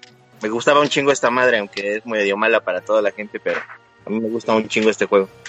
¿cuál? Este, el Alien 3 de Super Nintendo. Ah, ya, ya, ya, ya. Bueno, Ah, Eso, no sé, se yo, la- somos el apoyo sé detrás que del podcast. yo así tenía, este, te digo que, bueno, así tengo la de Gremlins, no sé dónde están. que Yeah. checar. Pero pues hablando de eso, Gremlins es otra, Gremlins 2 es otra película donde todo pasa en un solo edificio. Ah, Gremlin muy 2. buena. Sí, sí, sí. A huevo. Ajá, Gremlins 2 es una película que pasa en un edificio donde trabaja la novia de nuestro protagonista, que la neta no me acuerdo cómo se llama porque estoy medio güey, ya tiene años que no las veo. Ajá. El protagonista Pero- se llamaba Billy. ajá. Ajá, el Billy trabaja, ahí trabaja su novia, ahí trabaja él, él en el área de diseño y ella este, dando como guías turísticas, ¿no? Porque es un edificio de los más innovadores en ese tiempo. Y Ah, huevo. pues, ya, sabes, ya sabes, allá en Estados Unidos era así como, era muy común que cuando algo de ese nivel llegase a, a las ciudades, este, pues se hacen como guías turísticas para dar a conocer la tecnología, ¿no? Que se está usando, la nueva tecnología, ¿no? Entonces era un edificio inteligente, entre comillas, ochentas. de, de los anchas 80, ¿no? Entonces Billy se lleva a, a Gizmo con él, este, y por cosas pendejas del mal cuidado de Billy y, y de la pendejez de Gizmo, pues Gizmo se moja, salen de nuevo, otros pinches este Mogwais, pero malvados, tragan ahí en la Ah, dulcería, tragan en la dulcería y este después de medianoche y pues madres, ¿no? Se vuelven gremlins y se vuelve un desmadre, un desmadre total, ¿no? Necro, perdona que te interrumpa. Ahorita, ahorita que te oigo decir que, que salen Mogways pero malos, ¿no se te hace que es al revés? Que todos los Mogways son pinches malos y unos psicópatas en potencia y el único que salió rarito es Gizmo y él es medio putín. Yo siempre lo he pensado así. Bueno, bueno, sí, tienes razón. Salen Mogwais Ajá. normales y, y Gizmo Esto, que, que es Sí, putete, exacto. ¿no? Creo que Gizmo es, es el, es el, el único que... El único buen pedo. Ajá. Todos, o sea, son Sí. cientos. En la 1 y en la 2 salen cientos de monos. Todos son igual de malos. Ahorita que el, que el Dr. Hill está mostrando su lo- la parte de atrás de la caja de su personaje, del, del Gremlin. No manches, siempre quise también ese Gizmo Rambo. Ah, está cagado. Es que el Gizmo Rambo hace pareja con el Gremlin araña que tengo. de hecho. Sí.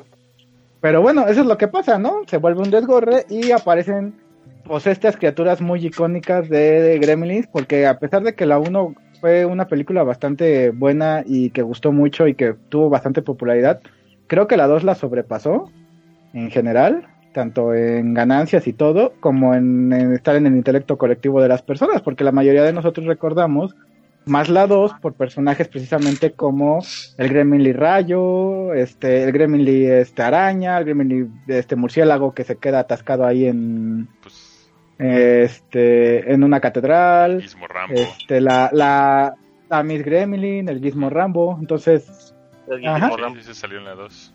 entonces, eso es lo que pasa, ¿no? Entonces todo pasa eso en un encierro, ¿no? Y pues los protagonistas que son Billy, su novia y este señor que la que estaba vestido del abuelo de los monsters, pues se Ajá. tienen que encargar de de destruir a todos los gremlins antes de que salgan del edificio y lleguen a la ciudad de Nueva York y se vuelva un desmadre.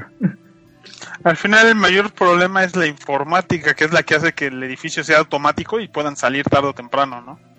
Sí, así es. Así es. yo de hecho también me acuerdo que llegué a ver Gremlins, luego vi Gremlins 2 y Gremlins 2 la he visto hasta el hartazgo. Y la primera yo creo que la he visto dos veces. Y digo, sí, está chido, es una película. Yo también tengo ese combo. Sí. Yo también tengo ese y las tengo por separado igual, por pendejo. Ajá, pero, pero es que Gremlin 2 es puro oro. O sea, es que además la trama yo creo que la puedes reducir como en media hora. Yo creo que la, sol- la, la solucionas. Pero es ver todas las tonterías que hacen los como mini sketchecitos, así completamente desvinculados. Ver todas las idioteces que hacen los gremlins. Hace la película súper entretenida. Es curioso porque está clasificada como película de terror, pero es más comedia terror. Tampoco es de Ajá. terror. Digo. Sí, güey, está clasificada como de terror. Son muy curiosos. Eh, Lo que tiene más las dos, que, que sí se arriesgan totalmente, es que ponen a gremlins más Ahí extremos. Ponen a gremlins este, con personalidades muchísimo más, más extremas y te quedan más grabados en la cabeza. Y la uno, Más bien son gimmicks, ¿no? por eso, Son, son, no es como que tengan personalidades. Más bien son gimmicks, o sea, a lo mejor lo que dices personalidades en ajá, visual, exacto, ¿no? visual. Pero sí, pero también fue por, por el Claro. presupuesto que, por lógica, al pegar la primera, pues la segunda le dieron Aunque- más lana. ambas son de Spielberg, ¿no? O sea, ta- ta- Creo que son eso, producidas. Son producidas. entonces, la 1 no fue así de, ay, a ver, tenemos 10 pesos, a ver para qué nos alcanza. También la 1 fue una superproducción, salió en Navidad. Sí, claro, claro. Sí, fue, sí era de las superproducciones de, de su época. Eso es, eso es totalmente Pero cierto. más bien, los malos, que era- que, bueno, no los malos, los normales, que fueron nada más como al principio ocho muñecos, nada más le dieron personalidad o peso a Rayita, que es el que te queda grabado de la 1, y los demás son X, realmente Eh. son iguales todos. Y en la Nadie. 2, puta, todos que- son, como acabas de decirlo, cada uno es este una pinche aventura, güey, y una cagada que hacen. El que es más onda es el Gremlin genio, ese es la pura onda. Ah, sí, sí, sí. El que ya hasta los comunique, les cuenta cómo es el pedo. Ese, ese, ese Gremlin está genial. Creo que Y Canta New York, New York. Canta New York, New York, el que exactamente. canta en New York y hasta lo entrevista, ¿no? ¿Qué es lo que quieren? ¿No? Lo que todos queremos, queremos civilización, Sí, ¿no? está muy cagado. huevo. Y le, y le dispara a, a otro güey que estaba haciendo pendejadas, ¿no? Sale Hulk Hogan en la película cuando le dicen, oiga, hay gremlins en la cabina y el morro ahí dice, bájenle a su desmadre o me los voy a reventar, ¿no? Sí, Hay de sí, hecho sí. dos versiones de eso, amigo. Una que salió para el cine, que es donde sale Hulk Hogan, y hay otra que sale para la televisión, en la cual pasan varios canales. Le van cambiando los canales de televisión. Sí. De, de hecho yo vi la versión de Hulk Hogan hasta que la vi en Blu-ray y dije, "Mm, no me acuerdo de eso, Sí, sí, que ciertamente. aprieta su refresco. ¡Oh! Y creo que de la 1 lo que gustó más fue la, como dice el, el ¿no? Rayita y la parte de cuando se meten al cine y cantan la canción de los enanos de Blancanieves. Ven Blancanieves. Sí. Pero bueno, vamos a otra película u otra cosa, Graf. Sí, pero antes de eso, ver. tengo un chingo de mensajes, aguado, aguado. Este, David Cruz desde el Facebook nos dice, hay una película que se llama Time Trap, y sí me gustó. ¿Alguien vio Time Trap? Sí, No, Time, No. Time Trap. Sí, ¿no? Oh, Esa. Ok. Bueno, Chingón. Este, No, Uriel Serrano. García nos dice, saludos sagas, a huevo que Saludos. la de 28 días. ¿28 días? ¿28 No sé. días? ¿Será 28 días después? No, ¿verdad? Pero eso no pasa en un solo lugar. no, pasa en todas Pero las no pasa en un las solo- ciudades. Bueno, Ajá. pues 28 días nos dice. Dice, todo pa- parece indicar que para allá vamos. Saludos a los presentes. Chingón. Saludos. No. Aldo Abejar nos dice, saludos desde Morelia, Sagas. Saludos. Saludos. Morelia. saludos. Y dice, en serie se me ocurre un episodio de BoJack Horseman, ganador del Emmy, Free Churro, el cual es un- tal cual es un episodio completo de un monólogo y uno de Family Guy donde Stevie y Stu y Brian se quedan encerrados en una caja, Ah, va. No, lo- no, no los he visto, pero en una Pero caja de seguridad, perdón. suena cagado. Ah, pues Sí. ahorita rapidísimo, me acordé que hay un capítulo de Animaniacs en el que Waco y el doctor Rascahuele se quedan atorados en un ascensor. Ah, sí, Simón. Sí, Todo el capítulo es, eh, eh, los 10 minutos del capítulo están ahí. Va. Chingón. Bueno, tengo más saludos, pero mi computadora se pendejo, así que dale. ¿Cuál, ¿De cuál vas a hablar? Muy bien, Memi, no sé si tienes ahí acceso a algunas de las carpetas Ah, que te ¿las pasé. todas? Dime. La de Last Arkham, Last Arkham. se llama. A ver si la puedes. Ajá. Bueno, en lo que cargan eso, Ernesto Poblete, el buen chilemán, que también es patroncito, nos dice que él que él pide mano y que nos va a poner toda la noche este reproduciendo los todos los episodios de Saga Podcast. Eso es todo, eh. Tiene una cerveza ese buen hombre. Mándasela por Sí, Rappi. señor. Sí, sí. Ah. A ver si en Chile hay este eh. servicio, pero no. Yo espero que sí, ¿no? Sí, debe de haber. Sí. O Uber Eats. O Uber Eats. Por Uber Eats, mándale una cerveza a ese cabrón. Sale. Entonces, Al ¿qué- país largo y. Entonces, yo iba a hablarles de The Last Arkham, que creo que ya la había mencionado hace poco. Es una historia que por Norm Fogel y Alan, Alan Grant, que se publicó en los primeros números de Shadow of the Bat. En esta historia, lo que pasa es que Batman finge estar loco, bueno, más,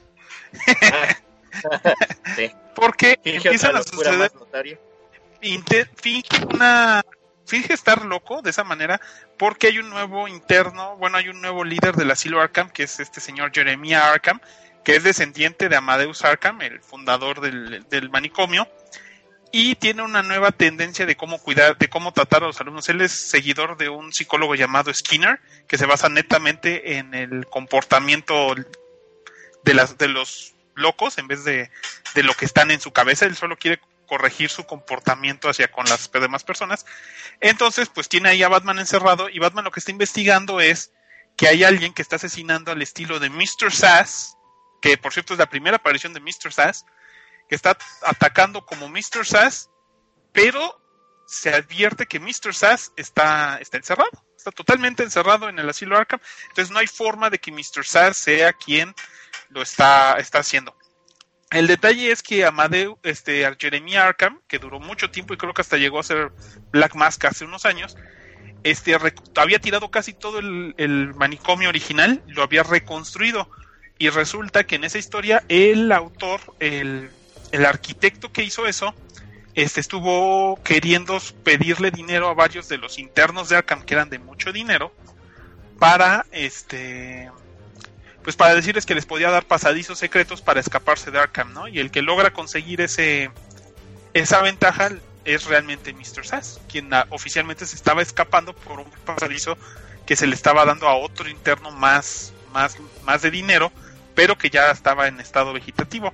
Toda la historia se da dentro del asilo porque mientras Batman está intentando investigar este desmadre, al mismo tiempo está analizando, eh, al mismo tiempo está peleando con Jeremiah, cree que realmente Batman está loco y está intentando curarlo con alguno que otro método no muy convencional que le sugiere normalmente Mr. Sass. O sea que Mr. Sass está jugando el psico- psicólogo con él. Eso está muy interesante y como ven, pues hay una escena en la que literalmente Jeremiah lo pone a pelear con todos sus villanos, este, según para ver si puede, si con eso se calma. Y pues la verdad, pues Batman llega y se las parte a todos, ¿no? Porque pues por oiga no les dieron nada más tampoco, pero, pero una historia interesante que después se adaptó en series animadas en un capítulo en el que el Scarecrow es quien le echa un poco de su gas de, del miedo y Batman queda encerrado. Y Batman tiene, mientras está peleando contra el gas del Scarecrow y con los médicos que creen que está loco, al fin, este, que evitan que el espantapájaros eche su toxina del miedo por el agua corriente de Ciudad Gótica. Entonces tiene esas dos adaptaciones. Y todo ocurre pues en el asilo Arkham. A A huevo. Una historia de cuatro partes, aquí se publicó en, en Batman de Editorial Beat, volumen 1, 200 a 203. huevo. Da- ñoño. Tuyo. Perdón, me tuve que ir porque mi perro tenía que ir a hacer del baño y mi perro tiene prioridad sobre todos ustedes, sobre todo porque si se me sí, si se me adentro yo limpio, ¿no? Bueno, vamos a, yo quiero No hablar de esta Eh, super pinche peliculón loco, güey. Fan from hell. encabronado. Aquí lo tengo, aquí lo tengo en su cajita 3D y versión normal y toda la cosa. Juez Dredd, un peliculón que salió ¿Hace cuántos años salió No esta sé, cosa, yo me güey? acuerdo, me No acuerdo. Espera, espera, yo quiero dar un poco de intro. Eh, corría el año del Vas. que haya que olvídate el que diga este muchacho. John 2013. 2013. Y aquí en México se me pasó, no la pude ver eh, por cuestiones de que pues, no pegó mucho cartelera. Dio el semanazo aquí en la Ciudad de México. Voy a visitar a mis amigos de la saga en el pueblo bicicletero. Y encontramos la película. Yo dije, no mames, esto ya no está en el DF. Y fuimos bien contentos y estaba en 3D y la mamá gustó. Bueno, a mí me gustó mucho ir con ustedes al cine en esa ocasión. Eh, la vimos en inglés, que fue así que no mames, pinches, no, no lo, no lo hubiera creído. Y Y fue en un, y fue en un Cinépolis rojo que casi nunca la Sí, hacen güey, en o sea, inglés. fue así de, no mames, sí estáis, y sí va a estar, hay que comprar los boletos antes, y ustedes, nah, es en el pueblo nunca se llena, Y yo, no mames, hay que comprar los boletos antes porque no, no va a haber, Y no, no, no mames, no pasa eso allá en el pueblo, y la disfrutamos mucho y se volvió No, de mis películas favoritas de acción y balazos y muerte. Definitivamente. Sí, sí, igual, igual que el meme. Recuerdo que fuimos, la vimos. Y Igual fue de- vencimos. Y vencimos. Eh, ¿Qué a fue de- huevo. es de mis películas favoritas este, de acción, como dice el meme, y es de mis películas favoritas basadas en cómic. Sobre todo por un pequeño, un pequeño detalle que es un pequeño gran detalle que hace toda la pinche diferencia y cosa que le hace falta mucho a, a Marvel, y mire que soy fan de las películas de Marvel, es que el actor, el actor no tuvo que mostrar su rostro en toda la película. Él supo que el personaje que está interpretando, que es este Dredd, es más importante que mostrar Exacto. su rostro. Y miren que es un buen actor, ¿no? Y es, y es famosín. Entonces, ¿Quién es, es? es Carl Urban. Entonces, este, Me dejaste igual. Él en toda la película, en toda la santa película, no se quita el casco ni una sola vez. Y mira que hubo oportunidad, pudo haberlo hecho eh, cuando estaba en la estación de policía, o pudo haberlo hecho cuando le dispararon y, y, pues dice, no, pues me voy a quitar el casco para poderme curar o algo así. No, no, no, él como el pinche personaje, güey, en los cómics, quita la- el casco en toda la santa película, lo cual lo hace mega genial y pues aparte que está súper llena de acción, súper este, violenta y todo pasa dentro de uno de estos edificios, ¿no? Que, que son este, edificios urbanos donde vive cierto número de población y pues... Parece están- una vecindad mexicana, pero elevada a la enésima ya hay de potencia. esas. El, lugar donde ocurre, te, te congelaste necro por si quieres reiniciar o algo, no sé qué pasó. Pero ocurre en una Ah. en unos en unos complejos como vecindades, como lo comenta el Dr. Hill, de cerca de 400 pisos de alto y cada piso tiene va- van varios niveles y ya en lugar de que la la, la- se, vaya viendo la violencia hacia hacia alrededor del, del centro, ahí la violencia va de, de arriba abajo. Entonces los pisos de abajo están tranquilos, o sea, sigue siendo una vecindad y está culero, están tranquilos, pero conforme vas más arriba, está todavía más, más culero, ¿no? Y son 400 pisos de pura acción, eh, que, que- que pasan ahí unos asesinatos, llaman a Josh Dredd y a un Rocky, a una, a una nueva recluta, y van de ellos dos solos a limpiar piso por piso eh, de maleantes eh, durante pues que dura hora y media dura la peli tampoco es muy larga es muy sencilla desde eh, más o menos este o sea es muy straightforward eh, la historia no tiene giros ni nada pero es súper divertida Eh, y no mames sí es, es tal cual es un encierro. Ya necro ya no estás congelado pero ahora no sé si te oyes A ver si, sí, se me oigo, ¿no? ah sí sí ya, Oye, el güey, no hay pedo. ya Ajá, ahí está. Nomás que es que tuve que quitar la cámara tantito para poder este volverla a poner y, y ya con eso se descongela para no tenerme que salir del, del Skype, ¿no? Entonces ahí van a ver que me voy a estar sin cámara unos momentitos, pero después ya y vuelvo a ya aparecer. estás con cámara bien Sí. El chiste, ajá, como dices, es que, pues bueno, pasa esto, la villana principal ahí es este la reina Gorgo o Cersei, ah sí es cierto antes de fuerza antes de ser Cersei. Exactamente. Y este, bueno, ella crea un, esta droga que se llama el Slow Mo. Y pues básicamente lo que hace es que te la tomas y ves todo más lento, ¿no? Y esto ayuda para que la trama, pues para usar las cámaras de slow motion que se tenían, más la que estaba muy en boga en 2013 hacer de este todo en 3D, pues también ayudaba bastante a que se viera bien, ¿no? En- dentro de dentro del cine eh, le da le da como esa parte donde dices quiero usar la tecnología, pero también darle un porqué a la tecnología, es lo que hizo el director, y le da un giro bastante divertido a, a la trama, este, y te, y te hace entrarte mucho, ¿no? Más a eso, y no solo una película de acción con 3D a lo pendejo, ¿no? Entonces creo que Juez Dredd es de las mejores películas que hemos visto basadas en cómic, para mí es un puto, un puto 10 esa chingadera. A huevo, a huevo. Eh, ¿Qué otro? ¿Qué otro eh, pues rápido, esta es muy sencilla, esta yo creo que todos la conocemos. En el 88, déjame ver, sí salió en el 88, estoy seguro. Sí, en el 88 salió eh, Duro de Matar 1, eh, cambiando todo el esquema de Oh. películas de acción multimillonarias a, a solo unos pisos de un edificio. Eh, ocurre con el a- hasta ahorita desconocido y solamente actor de telenovelas baratas, literal.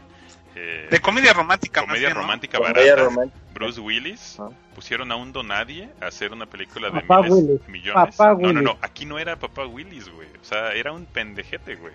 De hecho, ese fue el hit porque pusieron a un güey que no da la pinta de héroe de acción, que no pues no das un peso por él por las pinches comedias románticas en las que ha aparecido y ahora te dicen que ese güey va a detener a unos pinches asaltantes terroristas alemanes con pinches planes este maquiavélicos y, y situación de rehenes y todo encerrado con una cacha es descalzo puteado Descalzo, abandonado descalzo. menospreciado perseguido Contra, contra un villano que no tenía pe- mucho peso, que era un businessman que decía a la gente, eh, ese güey qué. Y, y, y logró y logró hacerse de un nombre, ¿no? Que ahorita ya todos, pues ya, obviamente, pues mamamos y hemos hecho muchos podcasts de Papá Willis. Este, no mames, Sí. gran película que, que pues ya nos hizo fans de, de toda la, de toda una saga. Y, y bueno, la 1 es la más representativa y la 1 es la que sucede Por mucho. y es la 1 es la que sucede en un lugar súper encerrado. No se siente tan claustrofóbico como las otras películas que hemos comentado, pero sí es muy importante que la trama se está desarrollando en el edificio y que no hay comunicación. Entonces aquí, a pesar de que en la película hay más escenas de más cosas, escenas de un aeropuerto, escenas de la calle, escenas de, de una patrulla y un otro personaje que está fuera de, eh, le da la sensación de encierro porque no hay comunicación. Entonces aquí lo más importante es que está, se está viendo la acción desde, desde adentro y afuera no sabes qué está pasando más que explosiones poca madre en todos lados y, y pues es lo que, Claro. que puede estar llegar a pasar en, en los encierros entonces no, si, no la, si no Sí. la han visto pues no sé debajo de qué roca vivan pero No la he visto. pero este si- No la he visto, no me he dado ¿cuál tiempo de verla. eso no es de tiempo de verla güey o sea bueno está bien pero tú eres nunca le he tenido la mano y cuando y la verdad ya me la ha ofrecido como 20 veces la- el necro, pero siempre se me olvida pedírsela antes de que nos Güey, veamos en el para 5 algo. la pasaban en sábados de acción cada pinche ocho días. No me dejaban verla. Bueno, Tiene permanencia voluntaria Ajá, un chingo. Bueno, no Es- pedo. Y es, Cuando- y es cuando película navideña, Ah, además de cierto. todo. bueno, Quise verla termine- esta Navidad, pero se me pasó. Cuando termine todo esto, te presto las todas las de Duro de Matar. Aquí las tengo. Y, y si quieres, hasta te presto el quinto elemento de Pilón y el último Boy Scout. aquí están todas. El Y, quinto y elemento cuando sí le- salga la nueva, volveremos a ir a verla. Y ya las nuevas ya salen con sus hijos, con su hija que es esta Ramona Flowers y su hijo que es el güey de Terminator. Eh, igual son igual de chingonas, a mí me encantan, me vale madre. Si dice, si dice duro de matar, es Yo fans. también. A la verga, voy. Vale madre, vale madre. A la- Este, Por si más como dato adicional del meme, este, la 2 también solo pasa en un lugar, la 2 aeropuerto. solamente pasa en el aeropuerto. Es en adelante sí es en diferentes lugares, ajá. diferentes locaciones, en la 3 van corriendo por toda la ciudad, pero la 1 y la 2 es un edificio y un aeropuerto. Muy bien. ¿Qué más, qué más muchachos? Tú. ah, Otro saludito, ver, tantito. Este, David, David Cruz, que bueno, ya se reportó hace rato que es el Hitball Omega, que saludos, les mando saludos, por cierto. Este, nos ha estado preguntando varias veces aquí en el chat de YouTube que si ya cambiamos el tema, que de qué chingados estamos hablando. No, pues seguimos hablando de lo mismo, películas de encierro o películas en un solo pinche lugar. cabrón, así de, hoy no mames, me puede estar yendo peor, puede venir terroristas o me puede salir un alien de la panza. La neta me va bien. A Sí, huevo. Películas, se- series, este, cómics, Juegos. juegos. libros, lo que sea, que hayan pasado en un solo pinche lugar, ¿no? O sea, que todo haya, toda la trama sea en un solo lugar. No sé si, aunque el lugar técnicamente es muy grande, el lugar donde sucede esta película, este, a mí me gusta mucho, es con Matt Damon y no es muy vieja, este, pero literalmente ocurre en un planeta. O sea, Ajá. estamos hablando, esta película le llamaron aquí Misión Cate, pero en realidad se llama The Martian. Ajá. No sé de qué se está riendo. Güey, es en un solo lugar, es en un planeta, ¿no? Pues sí, güey, está chido. cabrón. Pero eh, el chiste es este, es Matt, Matt Watney, que es, bien, que una- uno dale, de los dale. astronautas que están en las primeras misiones de Marte y por un por una tormenta espacial lo dejan abandonado. Creen que se, que se muere porque lo atraviesa en- por un costado lo atraviesa una antena y destruye su monitor de signos vitales. Entonces, pero la sangre llega a sellar por unos momentos su traje para que él logre sobrevivir y, y regresar a su hábitat. Entonces, prácticamente él está, sí, en, en un planeta entero Pero está totalmente está aislado solo. e incomunicado. y, Está bien, Está- está bien. está incomunicado y con un un análisis que me encanta, me encanta porque es graciosísimo, porque habla, bueno, a mí me gusta mucho porque habla mucho de la comunidad científica y cómo esta persona literalmente pues logra cultivar patatas en Marte, ¿no? Literalmente con su propio excremento. Este y logrando generar agua propia en Marte y al final termina con técnicamente coloniza Marte según esto. Y me divierte mucho porque pues el tipo, mucha gente dice, pues pasó prácticamente de aquí que lograra rescatarlo, pone, pasa más de un año, o sea, el tipo queda encerrado en un lugar donde prácticamente no nadie más está y aprende a usar código ASCII y a usar el Se antiguo lo roba de una de este, sus compañeras. eh, una antigua se lo roba de unas compañeras, pero y, y rehabilita un antiguo, no me acuerdo cómo se llamaba, el Mars Rover o no me acuerdo si era el Curiosity, Pathfinder. pero logra hacer Era Pathfinder. el Pathfinder lo- logra encontrarlo para, para poder comunicarse con la gente. Y hacen unos planes bien mamones. Y hay una parte que es divertidísima porque uno de los actores que sale en esa película es el que le hace de, de este de Boromir en Señor de los Anillos o el Stark de Game of Thrones. Sale ahí y en un momento tienen un plan secreto para salvar a Watney. Este y se, se escriben ellos mismos como que vamos a tener nuestro concilio del de el Rond como el del Señor de los Anillos. Entonces es gracioso porque pues, ahora sí que a Boromir le vuelve a tocar estar en el consejo del Ron, este, y todos están diciendo, porque son una bola de ñoños, la tipa de relaciones públicas pues no entiende el chiste y dice, es que es una reunión secreta, ¿no? Y este, y el Boromir lo único dice, yo lo que quiero hacer es Fingolfin, ¿no? Quiero un mono más, más interesante, ¿no? Entonces la verdad la película no tiene desperdicio, o sea, yo la veo por lo menos tres veces al año, porque me encanta la verdad como señor este durante esa película y fue escrita por un autor que ayud que fue que es independiente el libro se publicó independientemente Y, y gratis. y el autor ¿eh? El lo- libro lo estoy lo publicando gratis en ¿eh? No, en o sea, in- y empezó pu- publicándolo gratis. Ahorita ya hay reediciones y ya está ganando dinero y regalías.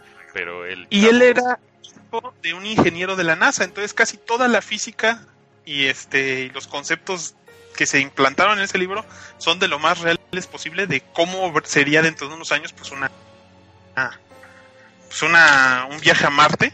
La verdad es que el tipo al final pues queda no queda totalmente tocado pero sí, sí llega un momento en el que pues, ya ya no sabe ni qué ni qué hacer porque pues le están racionando la comida casi no puede hablar con nadie. Cuando por fin chatea por primera vez y le dicen que no, no le han avisado a sus compañeros que sigue vivo, les mienta la madre y dicen, ah, no mames, güey, este, todo lo que chateas está a nivel internacional, todo el mundo lo ve en vivo y se echa cada mentada de madre que sí dijeron, no mames, pues, tengan, tengan un poco de compasión, ¿no? Está encerrado en un planeta a quién sabe cuántos miles de kilómetros, por lógica está tenso, ¿no? Muy buena película y como ese es un encierro en un planeta, pero pues vamos, o sea, qué chiquito se puede sí. hacerte un, pla- planeta para ti, este, cuando no hay nadie más en todo el Exacto. puto planeta, ¿no? Muy buena, muy buena Eso referencia. Estás encerrado en tu casota, que puede ser puede ser el ejemplo que estás tienes una casota con alberca, con no sé, un chingo de cosas, pero estás solo, güey. O sea, realmente el peor es que estás solo, no puedes ir a, a hacer nada con nadie y estás un poco la idea de privarte de tu libertad, ¿no? Privarte de, de lo que normalmente quieres quieres y puedes hacer. Ese es el concepto y es, y es muy es muy válido. Eh. Sí, sí, funciona. Totalmente de Bueno, acuerdo. por, por Tenemos- ejemplo, Más saludines, creo. Dale, tenemos saludos. Rápidamente, porque hay un chingo. David Méndez Ávila nos dice que las películas de máxima velocidad, Ah, por ejemplo, sí. también. Sí. Y En- sí, uno sí, pasa están en en un pinche camión, un camión, el otro pasa en Barco. un... en un barco, ¿no? un Navillate, que era no sé. Crucero. madre así. No, no, no, no, es un yate, el de ma- máxima velocidad es un yate, es un crucero. Ajá. Perdón, un crucero, no un yate, un crucero. Y la Es que tú 12. dices, ajá, la que tú dices del buque es una donde sale... Ay, ¿cómo se llama este pinche actor de acción que se, se- Ah, que se parece? Steel. Eh, no, eh, Steven ¿Seagal? Ajá, de. Steven Seagal, que Ah, estaba en Steven un... Seagal. Máximo riesgo. en- Ajá, máximo Ah, riesgo, que pasaba todo en un buque. Ah, Ajá. yo soy un pendejo. Sí, tienes toda la razón, la de máxima velocidad. Entonces, máxima velocidad, ¿quién sale, güey? Sandra Bullock y Keanu Reeves en la 1. Sandra la Bullock 2 no la y recuerdo. Keanu Reeves. La- En la 2 sale Keanu Reeves, pero ya no sale Sandra Bullock. Ajá. Creo que no la, Sale. no la registré. Déjame, déjame checar. Ajá, sí, porque la neta fue muy mala la segunda. Pero, pero la, un Sí, saga, y no, dice, y nos dice también la de Home Alone, la de mi pobre angelito. clásica también. Que pues sí, ¿no? También Epítome. Uno. Sí, la, Sí. sí, sí, sí. Porque Sí, la, la sí, dos sí, ya sale, sale está to- en todo Nueva York, ¿no? Está paseando por Nueva York y los lleva hasta una casa. Pero la uno sí es totalmente encerrados en la casa y todo lo que puede hacer un pinche escuincle de 8 años con carisma y, y presupuesto ilimitado. Antes de Sí. que lo corrompiera Michael Jackson y las drogas. Sí, güey, no mames. ¿Qué fue primero? Ya fue primero la... Perdón, perdón. Ra- Ramín Salazar Patiño nos dice, el pasajero con Liam Neeson es lo primero que se viene a la mente. Ah, pero es mala, güey. Sí, pero pinche, pinche... Pero qué mal gusto tienes. No, bueno, A ver, voy a, corregir, voy a, voy a corregir, güey. Máxima velocidad 2 sale Sandra Bullock, pero ya no sale Rip, sale Jason Ah, Patrick. ok. Ya, bueno, entonces Ah, me acuerdo. Y, de, Ya, y del pasajero con este Li- Liam Nelson, eh, madre, no sé, no la, no la acabé de, de- de ver, se me hizo muy irreal o un poco absurda. Este, pero, pero sí también cuenta, pues, está en el pinche edificio, en el pinche avión. Se me hace más interesante avión presidencial de Tom Clancy de eh, no, no es el ¿Tom Cruise? no, Cruz, no, perdón. eh, Indiana Jones. Indiana Jones. Harrison Ford. Ah, no. Harrison Ford, ajá, Harrison. Ford. Esa también pasa en el, en el, en el, en el, en un avión y está más, no sé, eh, no, Más es, el- es el mismo concepto que están encerrados en un avión, pero me la creo, me la creo más. Creo que esa no es de Tom Clancy, pero, Ahorita que dijiste del avión, güey, me acordé de víboras este, Pero- en el ah, avión. pero esa en el avión, que es güey. cagada, güey. La, de, la, que, la que vimos en un, en un gran intercambio saga, la de zombies en el avión. Pero esas Ah, ya sí, sabes que son huevo. cagadas, No. La del pasajero, el pedo es que se supone que es real y se supone que sí podría pasar. O sea, obviamente es una película y es de acción, pero está, pues es, es muy pendeja, güey, la neta. Pero esas otras, ¿Qué le pasó a la no mamá? sé, creo que ya se fue a dormir. Pero esas otras saben que son cagadas y, y, y, pues te diviertes, güey. Las tomas por lo que son, una sátira. ¿Qué otra? Yo me recuerdo una rápida ahorita que dijiste Tom Clancy, La Casa del Octubre Rojo. Ah, sí. No mames, No es clasiquísima con este Sean Connery cuando Sean Connery. como 40 y todo tenía pelo negro. Este, y ocurre en ¿por eso no le un, en un este, submarino. Pero está, no, no están. Tenía juego de Nintendo, güey. Tenía Pero juegos no de NES esa madre, imagínate. güey. O sea, sí, hay, sí pasan un chingo de cosas en todos Sí, que lados. estén comunicados. Ahorita nadie no te está comunicado, pues estamos encerrados. No, bueno, pero porque estamos en el pinche internet, güey.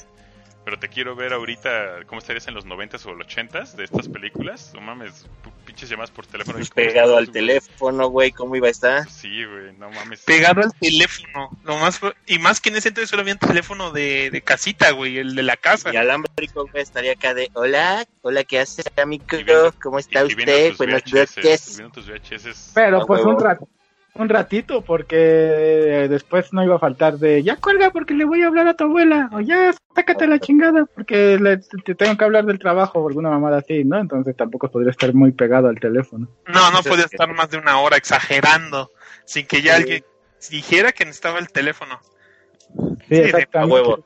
Ya nada más acabo un par de Ah, mensajes rápidamente. Dale, Ramírez Salazar dale. Patiño que decía que quiere un saludo para el saga que durante el juicio de la medianoche hará caer en desesperación a La todos los maldad. impuros. No.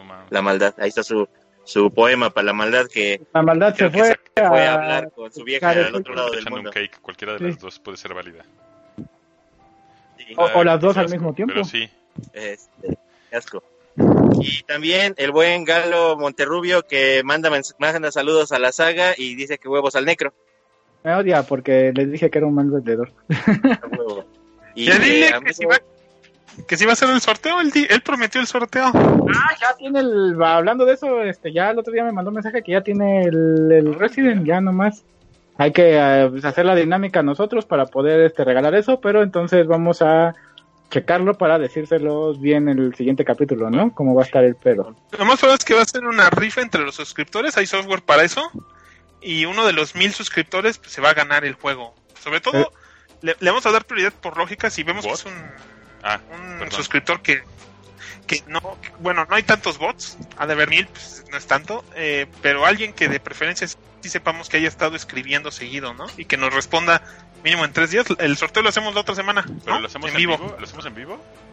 Sí. Bueno, entonces eh, ponemos, porque el, el- el- el podcast no siempre lo ven en vivo, pero lo podemos poner ahí también en la descripción, este gran sorteo de, de- de que llegamos a mil suscriptores eh, la siguiente semana para que estén pendientes de en vivo. Sí, sí, sí. Lo vamos a estar poniendo, yo creo, también en el blog. Vamos a anunciar pues que todos se preparen para la semana que entra, pues ver en vivo el podcast. Por, pues vamos a ir a tener el sorteo y pues por lógica el que gane pues, le damos un tiempo límite para que conteste, si no hacemos un segundo sorteo. Sí, exactamente. Y Sí, se sí, lo sí. gana la- eh, mi, mi suegro o alguna de las otras pues. No, obviamente tiene que ser de los fans que sí, realmente de- que se vea que, que están aquí eh, con en, en el podcast. Y obviamente no va a ser ninguno de nosotros y obviamente pues tampoco... Ah, pero yo no tengo Resident Evil 3. No, pues, Se chinga, y quiero tampoco va, a ser, tampoco va a ser el buen galo porque pues él es el que lo está donando. Gracias, gracias No, de todas Eso maneras. solo Ya, pasa en el gobierno, güey. Aquí no pasa, güey. ya veremos. Se lo gana a mi hija, ¿no? Y dije, no, Por ejemplo, no soy yo. este, este- este usuario que, que está ahí en, en el, en el chat que dice Carlos Sánchez, parece que participa mucho, debería de ganarse, Carlos yo creo. Sánchez, no mames. Es un güey, Sí. es un güey ese güey. Este nada más es un, es un necrobot bien naco. Es un güey que va a tener Resident Evil, chinguen a su madre. no, ya, en serio. Víctor Pérez Pérez nos pregunta por Facebook que si ya se vieron el hoyo. Ah, No, que. Netflix. Alguien. Ah, yo visto. quiero ver porque el otro no lo Película. alcanzó. No, y dice que quiere un saludo del saga que puede cargar con los errores del pasado gracias a sus brazos de mamado. El necro, brazo de albañil. Ahí te habla necro. No puedo cargar ni con mi pinche arma, pero gracias. Y con eso que andas así en, en toda la transmisión, andas acá así. Pinche necro parece ya el brazo de oro. Ya estás acá. El brazo de Lo oro. va a ser de brazo de plata. A huevo. Puto. Me da pinches calor, güey, me da pinche calor. Ahí Este, está, mira, como así de, "Oh, mis, mis muñecos están por allá. Por allá están mis muñecos. así por, por, oye, Allá, ya, por allá. Güey, me da calor y como cierro aquí el cuarto para que no se escuche todo el ruido y las idioteces que digo, güey, me- pues hace más pinche calor. Pero bueno, este... Les iba a comentar también, por ejemplo, hay dos películas que yo nunca he visto, debo confesar que yo nunca las he visto. Y me van a Ah, decir, no, vas a compensarlo ahora, maldito Sí, criminal. Y me vas a decir, este, no mames, necro, ¿qué pedo con tu vida? Pero yo No nunca he visto ni el náufrago necro, güey. ¿Qué pedo con tu vida? Y la es necro, ¿qué pedo con tu vida? ni la terminal. Y están a- y esas dos son de, este, de Tom Hanks. Y en las dos, y en las dos se quedan de coronavirus. visto. Este, pues hablen ustedes de ella. Ok, El náufrago. no mames, el náufrago, el náufrago la, me- la mencionaron por acá, eh, la mencionó David Meneses. Eh, sí, es muy buena.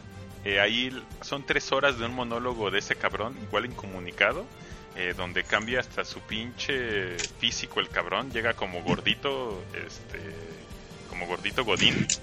Y acaba pinche mamado corrioso, ya sabe cazar el cabrón y tiene una relación de amor muy linda con, con un balón.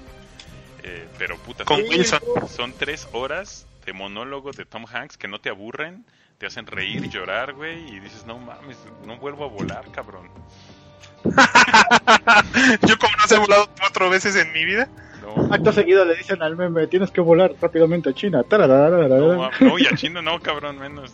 Pero bueno, eh, sí, gran, gran película. Eh, A mí me gusta más la terminal, la verdad. no sé. La de Victor Dvorsky. Es que a mí me cae muy mal esta, la vieja esta, güey. ¿Cómo se llama? Kathy Zeta Jones. No, a mí sí me cae bien, la verdad está, está interesante. Es este tipo que vuela para ir a Nueva York en medio de la guerra civil de su país. Ujú. Y cuando llega a Estados Unidos, pues literalmente su pasaporte no es válido. Ya no existe. no su tiene país. nación y se tiene que quedar en la, en la sección de duty free del, del aeropuerto, que es una sección donde técnicamente no estás en ningún país y por ende no se aplican impuestos o algo así. Es más bien como un Aguas centro comercial. Estás como en Ajá, aguas internacionales. Ajá, eh, donde hay solo tiendas con sobreprecio. Entonces, pues el señor no trae dinero y encuentra N formas de, de lograr sobrevivir. Mientras pues está peleando con el director del aeropuerto, que pues, lo único que quiere es ascender y es como que una piedrita en su zapato. Pero es divertido ver al señor pasar de hablar una especie de dialecto ruso o ucraniano a poder empezar a hablar inglés, este, ganar dinero este, y prácticamente enamorarse de todos sus sueños en que como un año ya perdimos también al necro, güey, ¿no? Nada Está- más dejó sus zapatos, güey. No mames. Se desvaneció. Ah, por Dios. What ¿Qué the le fuck? pasa? Este es el encierro, cabrón. Ya lo está volviendo loco, güey. está volviendo una, Pero sí, una, fe- una viña. No, Necro, no.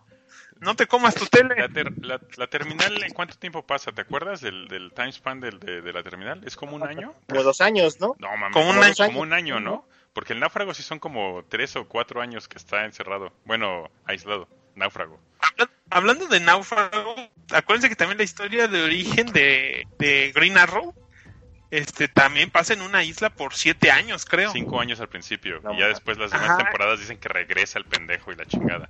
Pero al principio son cinco años. Pero al final ni estuvo cinco años en la pinche isla, creo que pasó tres años en Rusia y no sé qué, No, trabajando para Amanda Waller. Es que ese es el pedo. Sí, sí, ya los pues, demás está va y ven y se aísla solito. Ya es un desmadre las siguientes temporadas. Pero al principio dice, Bueno, después de pasar cinco años en una isla secreta, aislado. En una isla secreta donde iban todos cada 15 días Ah, sí. a hacer rituales satánicos, a insurgencias chinas, bueno. había una cárcel. No mames, o sea, pues, isla, ya al final de Isla Desierta no tenía nada, creo que ya tenía ahí también una colonia este de Infonavit metida. Y, y un Cinemex. Ah, huevo. Ajá. Ese tipo de series al estilo Smallville, güey. este, siempre es así como de.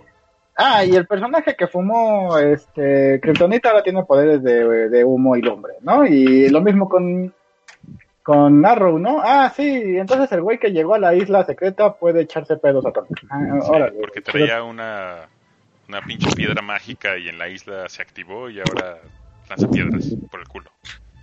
Es lo que te digo, es como el efecto Sailor Moon, el villano de la semana Pitero. Y de vez en cuando ya te van hablando qué onda bien con la historia, ¿no? Que normalmente en esas series es los primeros dos capítulos y los últimos dos capítulos de cada temporada. Sí. Sí, la receta de Smallville, básica. Sí, exacto. Pero bueno, Va, pe- perdón por todo el ajetreo, pero se me estaba acabando la pila del celular y si no lo conectaba iba a valer madre. Graf, márcale a tu hermano, tú que no estás usando un celular para Skype, güey, ¿qué pedo con su vida. ¿Eh? Mientras, mientras eso, en lo que le marcas, Marcos Martínez dice, primero quiero mi saludo del doctor Gil, a huevo, saludinis. Dice, luego estuve pensándolo y creo que mi favorito es Portal 1 y 2 y Rec 1 y 2. Ya saludos después del encierro, ¿no? Pues sí, ¿no? Rec Pues uno, Rec-.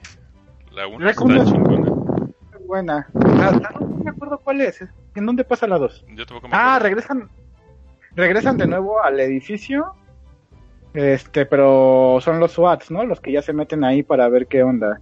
Sí. La, la 3 es en una boda que no tiene nada que ver con la 1 y la 2. Y la 4 pasa en un barco. Puta, ¿Cuántas son, güey? ¿Estamos hablando de la española de zombies, güey? Sí, en la española de zombies. Ah, De. Son cuatro, son cuatro, pero de ahí en fuera, la 1, la 1, la 1 es la que está chida. Las demás, la neta, eh, eh, eh. La 2 medio se salva, pero ya la 3 y la 4 sí son muy caca. no Hay reseñas de todas las Rocket Monstroscopía, por cierto, si quieren saber Sí. más de esas películas. Órale. Todas Exactamente. tienen su monstroscopía. Exactamente. Y, este, otra cosa que les iba a decir de, de encierros, un, cua- un poquito en cuanto a videojuegos, pues bueno, Date, date. tenemos el, tenemos el Resident Evil 1, no vamos a abundar mucho. Meme, si puse carpeta de Resident Evil 1. Ah, a ver, sí, señor. Permítame un segundo. A No huevo. mames, ya la acabas de subir, güey. A Wiwi. No a mames, Wiwi. cabrón. Sí, señor, mi señor. Sí, señor. Sí, señores. Espera, deja Bueno, Buscar mi juego de Portal, pero no lo encontré. Ni el 1, ni el 2, ni el Orange Box. Yo por ¿Qué? también ese- ¿Qué nos... De los juegos de Portal. ¿A poco están físicos, güey? Sí, dame un momento y te muestro el mío. El Ah. Portal. Bueno, yo, yo nunca los he jugado, pero sé qué pasa en un complejo, ¿no? Básicamente es un complejo de pruebas en el cual este, tienen, te tienen ahí atrapado como uno de los sujetos de pruebas para resolver varias este, acertijos junto con la, esta eh, arma de portales que crea portales para ir resolviendo, ¿no? Ah, Acertijitos. cagado. Pues todo sucede en el mismo lugar, obviamente. Ajá, y se trata de que Lo tiene tengo un arma que crea un portal de entrada y uno de salida. Bueno, Ujú. dos Ah, que es, es en el universo de Half-Life, justamente. O por- y por los creadores de Half-Life, ¿no? De Valve. Ok. Sí, aquí Sí, ahí venía en este, entre algunos juegos venía dentro de este el Orange Box que yo tengo para PC físico, meme, No, no Y sé, trae güey, no ubico. No ubico, güey. PC y físico. No, físico, compré el tengo Office por Max allá en en Play polaco 3 y en por 30 360. Pesos. pero no me- ok. ¿qué- ¿De qué Resident Evil ibas a hablar? ¿De Resident Evil del juego o Resident Evil la película? De... No, Resi- bueno, la Resident Evil, el juego, el juego es este el primerito, el original, todo pasa dentro de la mansión, ¿no? ¿El 96? El 96, ¿no? Pues, lo cual era muy cagado porque decían, este, bueno, llega el equipo Bravo para... ¿Es el Bravo? SWAT. Bueno, No, llegan, es el Bravo. llegan los pinches... Es el Bravo, ¿no? No, son SWAT. Bravo y, y Alfa. Así se llamaba el equipo. Bravo. Ah, bueno, sí, ya, está bien. Ajá. Llegan, este, y de pronto los ataca una jauría de perros zombies en, dentro de lo que es el bosque de, de la, que, que está alrededor de la mansión. Entonces ellos se encierran en la mansión y empiezan a ver qué pedo. Empiezan a salir un chingo de zombies, un chingo de cosas, este, un pinche tiburón gigante y, y- y los perros saltan por las ventanas y, y los atacan y así como de, güey, salte de la puta mansión y vence a los perros de afuera. Creo que es menos pedo que enfrentarte a todas las Eran poquitos, nada más. Sí, Tantos, exacto. no mames. Pero bueno, ¿no? Aquí puedes seleccionar ya sea a Jill Valentine o a Chris Redfield, que son los protagonistas del primer Resident Evil y todo lo que pasa es dentro de una mansión. Este, porque ya en los demás residen, por ejemplo, en el 2 y en el 3 es en Raccoon City. Este, Son Raccoon City. Ajá, Cuatro es en el, España. el 4 es en España, el 5 es en África, en África. el 6 es en varias partes del mundo, Sí, no, ya. el 7 En pasa una- dentro En una granja, ¿no? de una como granja. Sí, Ajá. es una granja. Es una granja. Está este que se me olvidó cuál es. de- ay, se me olvidó el nombre. El Resident de Jill, donde pasa en un barco. Que salió en Re- 3DS. Revelations. Es el Revelations. El Revelations pasa, ese sí pasa en un solo lugar, que es un barco. Ujú. Y el Eh, 8, el 8 que los rumores dicen que se va, se va a llamar Villas, que va a ser una le- en Inglaterra, según dicen los rumores. Va. El Resident 8 Villas. Y el Code Verónica que pasa en una isla. Entonces, en sí, los que pasan en encierro son el 1, el Code Verónica y, y el Revelations. Ajá. Son los que pasan dentro de un solo lugar, ¿no? Digo, ya hemos hablado un chingo de Resident Evil en los podcasts pasados, así que no vamos a ahondar un poco más en ello. Y Excepto otro- en la película, que también está en encierro, en una casa. De- No, no es una Ah, casa, sí, sí. es una es un complejo, ¿no? Es de Es- Hive. Es un complejo, pero es un solo complejo. Miren, Víctor- ahorita Víctor Manuel Serán, eh, Víctor Manuel nos dice, de veras, otro juego que se desarrolla es Castlevania. Pues sí. Ah, qué puto castillo, pero está enorme esa madre y luego le das vuelta, cabrón. No cuenta, güey. Sí, pero básicamente tiene razón, Sí, es un sí. puto si estás la mayoría de ellos. Nada más te comunicas ahí con las personas que te encuentras. No mames, pinche castillo lleno de Dráculas y de monstruos, la chingada. Y ahí hay gente, ay, te vendo chochitos y te vendo pociones y. No mames. Pero sí. Güey, güey, güey, nadie se mete, o sea, ni los monstruos saben que se deben de meter con los con los chacas de, de la Merced, que- güey, y, sí, güey, así de, no mames, ese güey viene a vender cosas, ¿dónde es? No, pues es de la Merced, güey, no, chico, madre, güey, es del Estado de México, no, no mames, güey, aléjate de él, güey. Entonces, ahí está, güey, ahí está. Sí, Castlevania, Este, otro videojuego que pasa es Silent Hill The Room. Ah, también hay carpeta de SMM. Oh, sí, señor. Sí, señor. ¿Cómo me divierto? No sé, pero sí, pues. Perdón. No, está bien, está bien. Ay, cabrón. Todo en tiempo real. La, la maldad ya nos dijo que le habló su señora que ahorita nos visita de nuevo, y si no, pues es que ya no nos visita. Es que ya no. Ahí está Silent Hill 4 de Room. Exacto. Y hoy todo pasa en un cuarto. Ah, Ah, ¿cómo supiste, porque se llama The Room. Ay, Está ubicado en el, en el condado de Silent Hill. a huevo. A huevo. No, pues no, de hecho no, este no pasa en Silent Hill. El juego toma lugar en un pueblo ficticio que se llama... Ay, y, y Silent Hill no es ficticio. No, si hay Silent Hills, nomás en no pasa un- lo que pasa en el En un pueblo ficticio puede haber juegos que no usen pueblos ficticios, como Spider-Man que usa la ciudad de Nueva York. Ándele, ándele, por eso. no escuchar. Uy. Eh, en un pueblo ficticio que se llama South Ashfield. Y el personaje principal es un güey llamado Henry. ¿Henry qué? Cabil. No mames, Witcher. Bueno, es un güey que se llama Henry, no me acuerdo cómo se apellida, güey. El chiste es que el güey no puede salir de su cuarto. Este, no puede salir de su departamento. eh, y empieza a tener como estos pinches deli- este, delirios locos con Silent Hill. Ah. Y, y aunque el juego en sí no se desarrolla solamente dentro del cuarto, porque sí en teoría sales a explorar Silent Hill, pero regresas inmediatamente al cuarto, el personaje no puede salir de su cuarto. O sea, hace Es que básicamente ahí juegan con lo que es la maldición del pinche Silent Hill, que te lleva a ese mundo alterno que, bueno, pues es una onda como a la Strange Stranger Things que se ha usado, que es como que el lado B justamente de, de esta zona, ¿no? De, las de los lugares o de los pueblos. Y el regresar es ese lugar de, de maldición, pero pues todo eso sin salir de la comodidad de tu hogar y de tu cuarto. Ajá, y sí se siente mucho la claustrofobia, porque en los momentos donde estás en el cuarto, pues tienes que hacer ciertas cosas para poder seguir avanzando y hay momentos donde dices, ¿qué puta? ¿Qué más hago? ¿Qué tengo que hacer?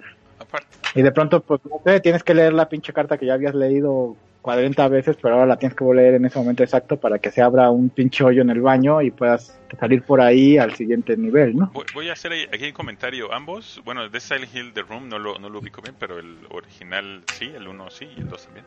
Eh, igual que Resident Evil 1, la cámara eh, te producía mucho esa pinche claustrofobia, el cómo, el cómo manejaba la cámara y cómo te sentías encerrado en, en tu en, el mono, o sea, no, no, no, era para nada abierto, siempre estabas encerrado ya sea en, un cuartito acechado por monos o, eh, o en donde sea, ¿no? Y te daba más ese sentimiento de claustrofobia culero. Y ya cada que abres una puerta eh, tenían animación de, de no mames, este, todo oscuro y todo lento y verga, y monstruos tienes que regresar o lo que sea. Entonces esos tienen eso, eso en común. Pues ya nomás para terminar, ya casi llegamos al, al tiempo. Sí. Tiempo. Eh, lastimosamente, este, les quiero hablar del hoyo, que está ahorita de moda en, en Netflix. Es una película española. Para no a hacerlo muy... platicar del hoyo del necro, El hoyo del negro, no, del hoyo de un español. porque es que Este, Es que, bueno, David, David Lyon nos pregunta y viene a hacer su chiste del hoyo del necro. Por eso te decía. No, es el, es el hoyo, en este caso el hoyo de que es el hoyo de un español. El hoyo es, es un complejo también de este donde se meten a la gente y los ponen por parejas dentro de cada uno de los cuartos, por así decirlo. Los cuartos están interconectados a través de un hoyo en el techo y el suelo. ¿Y de qué trata la película? Pues básicamente es que son varios niveles. Al principio no saben cuántos son. Si quieren, no les digo para no echarlo tanto a perder. Este, y tú, y tú este, te metes ahí ya sea por voluntad propia, por algún adeudo que tengas o porque decidas que al final te van a dar algo que a ti te conviene, o también algunos son porque cometieron algún crimen y les dan entre la opción entre la cárcel o, estar en el hoyo cierta cantidad de meses, ¿no? Entonces el protagonista decide entrar por seis meses para conseguir este un, un papel inmobiliario que ocupaba. Y este el hoyo está conectado y solamente va bajando una plataforma a través de estos hoyos que están en, la, en el techo y la y el suelo con comida. Entonces ahí el pedo es que si tú estás en el primer nivel, pues comes chingón, ¿no? Pero si al siguiente mes, porque cada mes los van cambiando de lugar, te toca en el lugar 100, pues a ver si te toca comida. Porque pues va pasando, o sea, el- el- la plataforma va bajando por cada uno de los de los pisos y lo que dejen los demás este usuarios en que están dentro del hoyo es lo que tú vas a poder comer, ¿no? Entonces, este, pues ya llega el momento donde obviamente en los pisos de abajo no llega comida y pues es el ver cómo sobrevives, este, ver si qué haces o qué, cómo te las ingenias, ¿no? Entonces es un thriller psicológico bastante bueno, aunque el final es un poco mafufo, ¿no? Eh, no le doy una super calificación, la mera neta, es como un 7.5. Está entretenida, dura una hora 35 minutos más o menos. Y este, pero tampoco es la gran, gran, gran, gran cosa, ¿no? Este, un poquito de esto de películas a pantalla pendejos, pero a su vez tiene lo suyito, ¿no? Entonces, este, pues sí, véanla, no, no se arrepentirían, pero el final sí está un poco de what the fuck, man, ¿no? Típico de qué irónico, qué profundo, qué reflexivo, ¿no? Yo nada más les quiero cerrar con este otro último, que es este Batman Arkham Asylum, que por lógica, siempre que encierran a Batman es en el asilo Arkham, pero esta es la segunda de tres veces que lo hicieron bien. Este fue el juego de Rocksteady Games, que antes de eso pues nadie lo conocía, el estudio. La verdad creo que nada más llevaban un juego. Y quién sabe de dónde sacaron todo el talento para sacar esta cosa que engendró cuatro títulos, que fue Batman Arkham Asylum. Y por hoy todavía, amigo. Ya anunciaron por ahí que van a sacar uno nuevo y probablemente sí lo haga Rocksteady. Entonces, por lógica, pues aquí yo tengo pues la edición de coleccionista de esta mamada, que pues no fue tan, tan rara de conseguir, la verdad, creo que cualquier hijo de vecina la consiguió.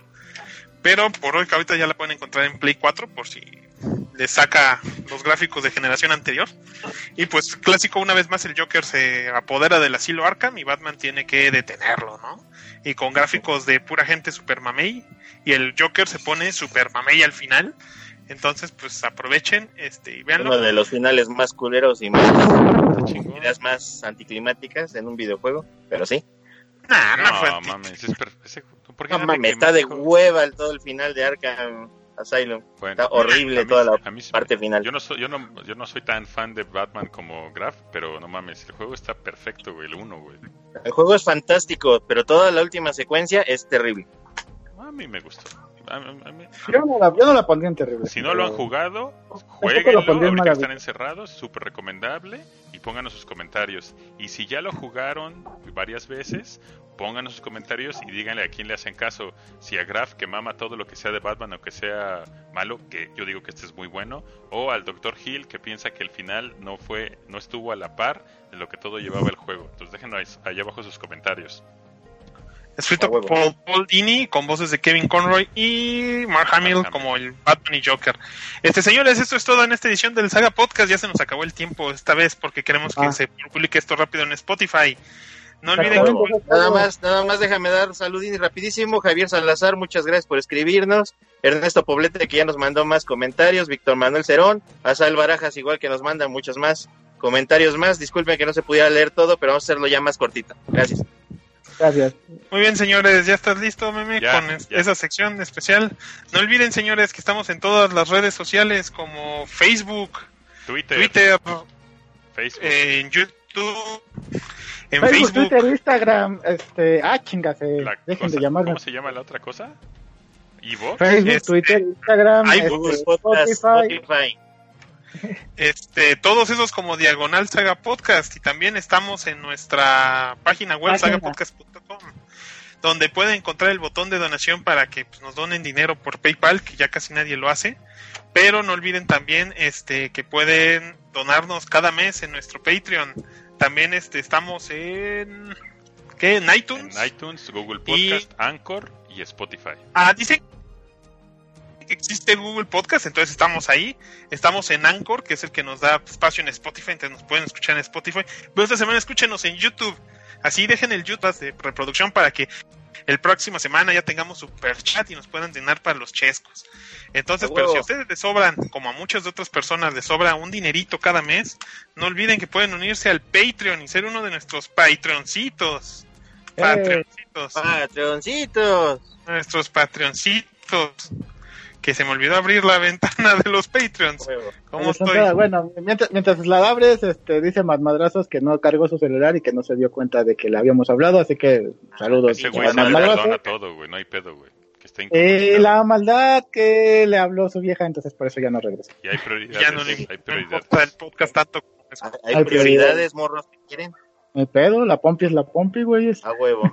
¿Qué Javier forma Salazar dice que se acaba de conectar y ya me mandan saludos. Qué buen servicio, nos dice. A Ah, huevo.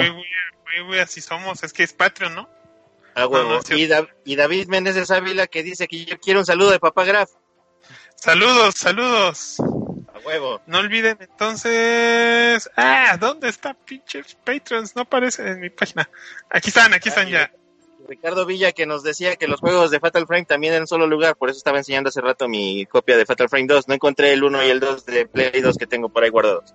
Sí, Fatal- pueden, unirse a nuestros patroncitos como Dave Nex, Ernesto Poblete, Gris, HBR Barajas, Jesús Penagos y UN, antes conocido como el Ah. profesor Cochinón. Eso. Eh, eso, Eh. eso, eso, chinga, eso. Entonces, Bueno, eso es todo en el Saga Podcast de esta semana. Nos andamos viendo Ah. la siguiente semana donde hablemos de algo importante o no, no lo sé. Muy bien. Igual, tema sacado del culo, no hay pedo. Muchas gracias. Ah, bueno. Suscríbanse si no lo han hecho. Denle a la Sí. campanita, por favor, campanita y véanos en el YouTube. Y vean nuestros videos, aunque sean súper aburridos y feos. Y to- todo el tiempo, Sí. muchas horas. Gracias. Gracias. Bye. Chingadas matas.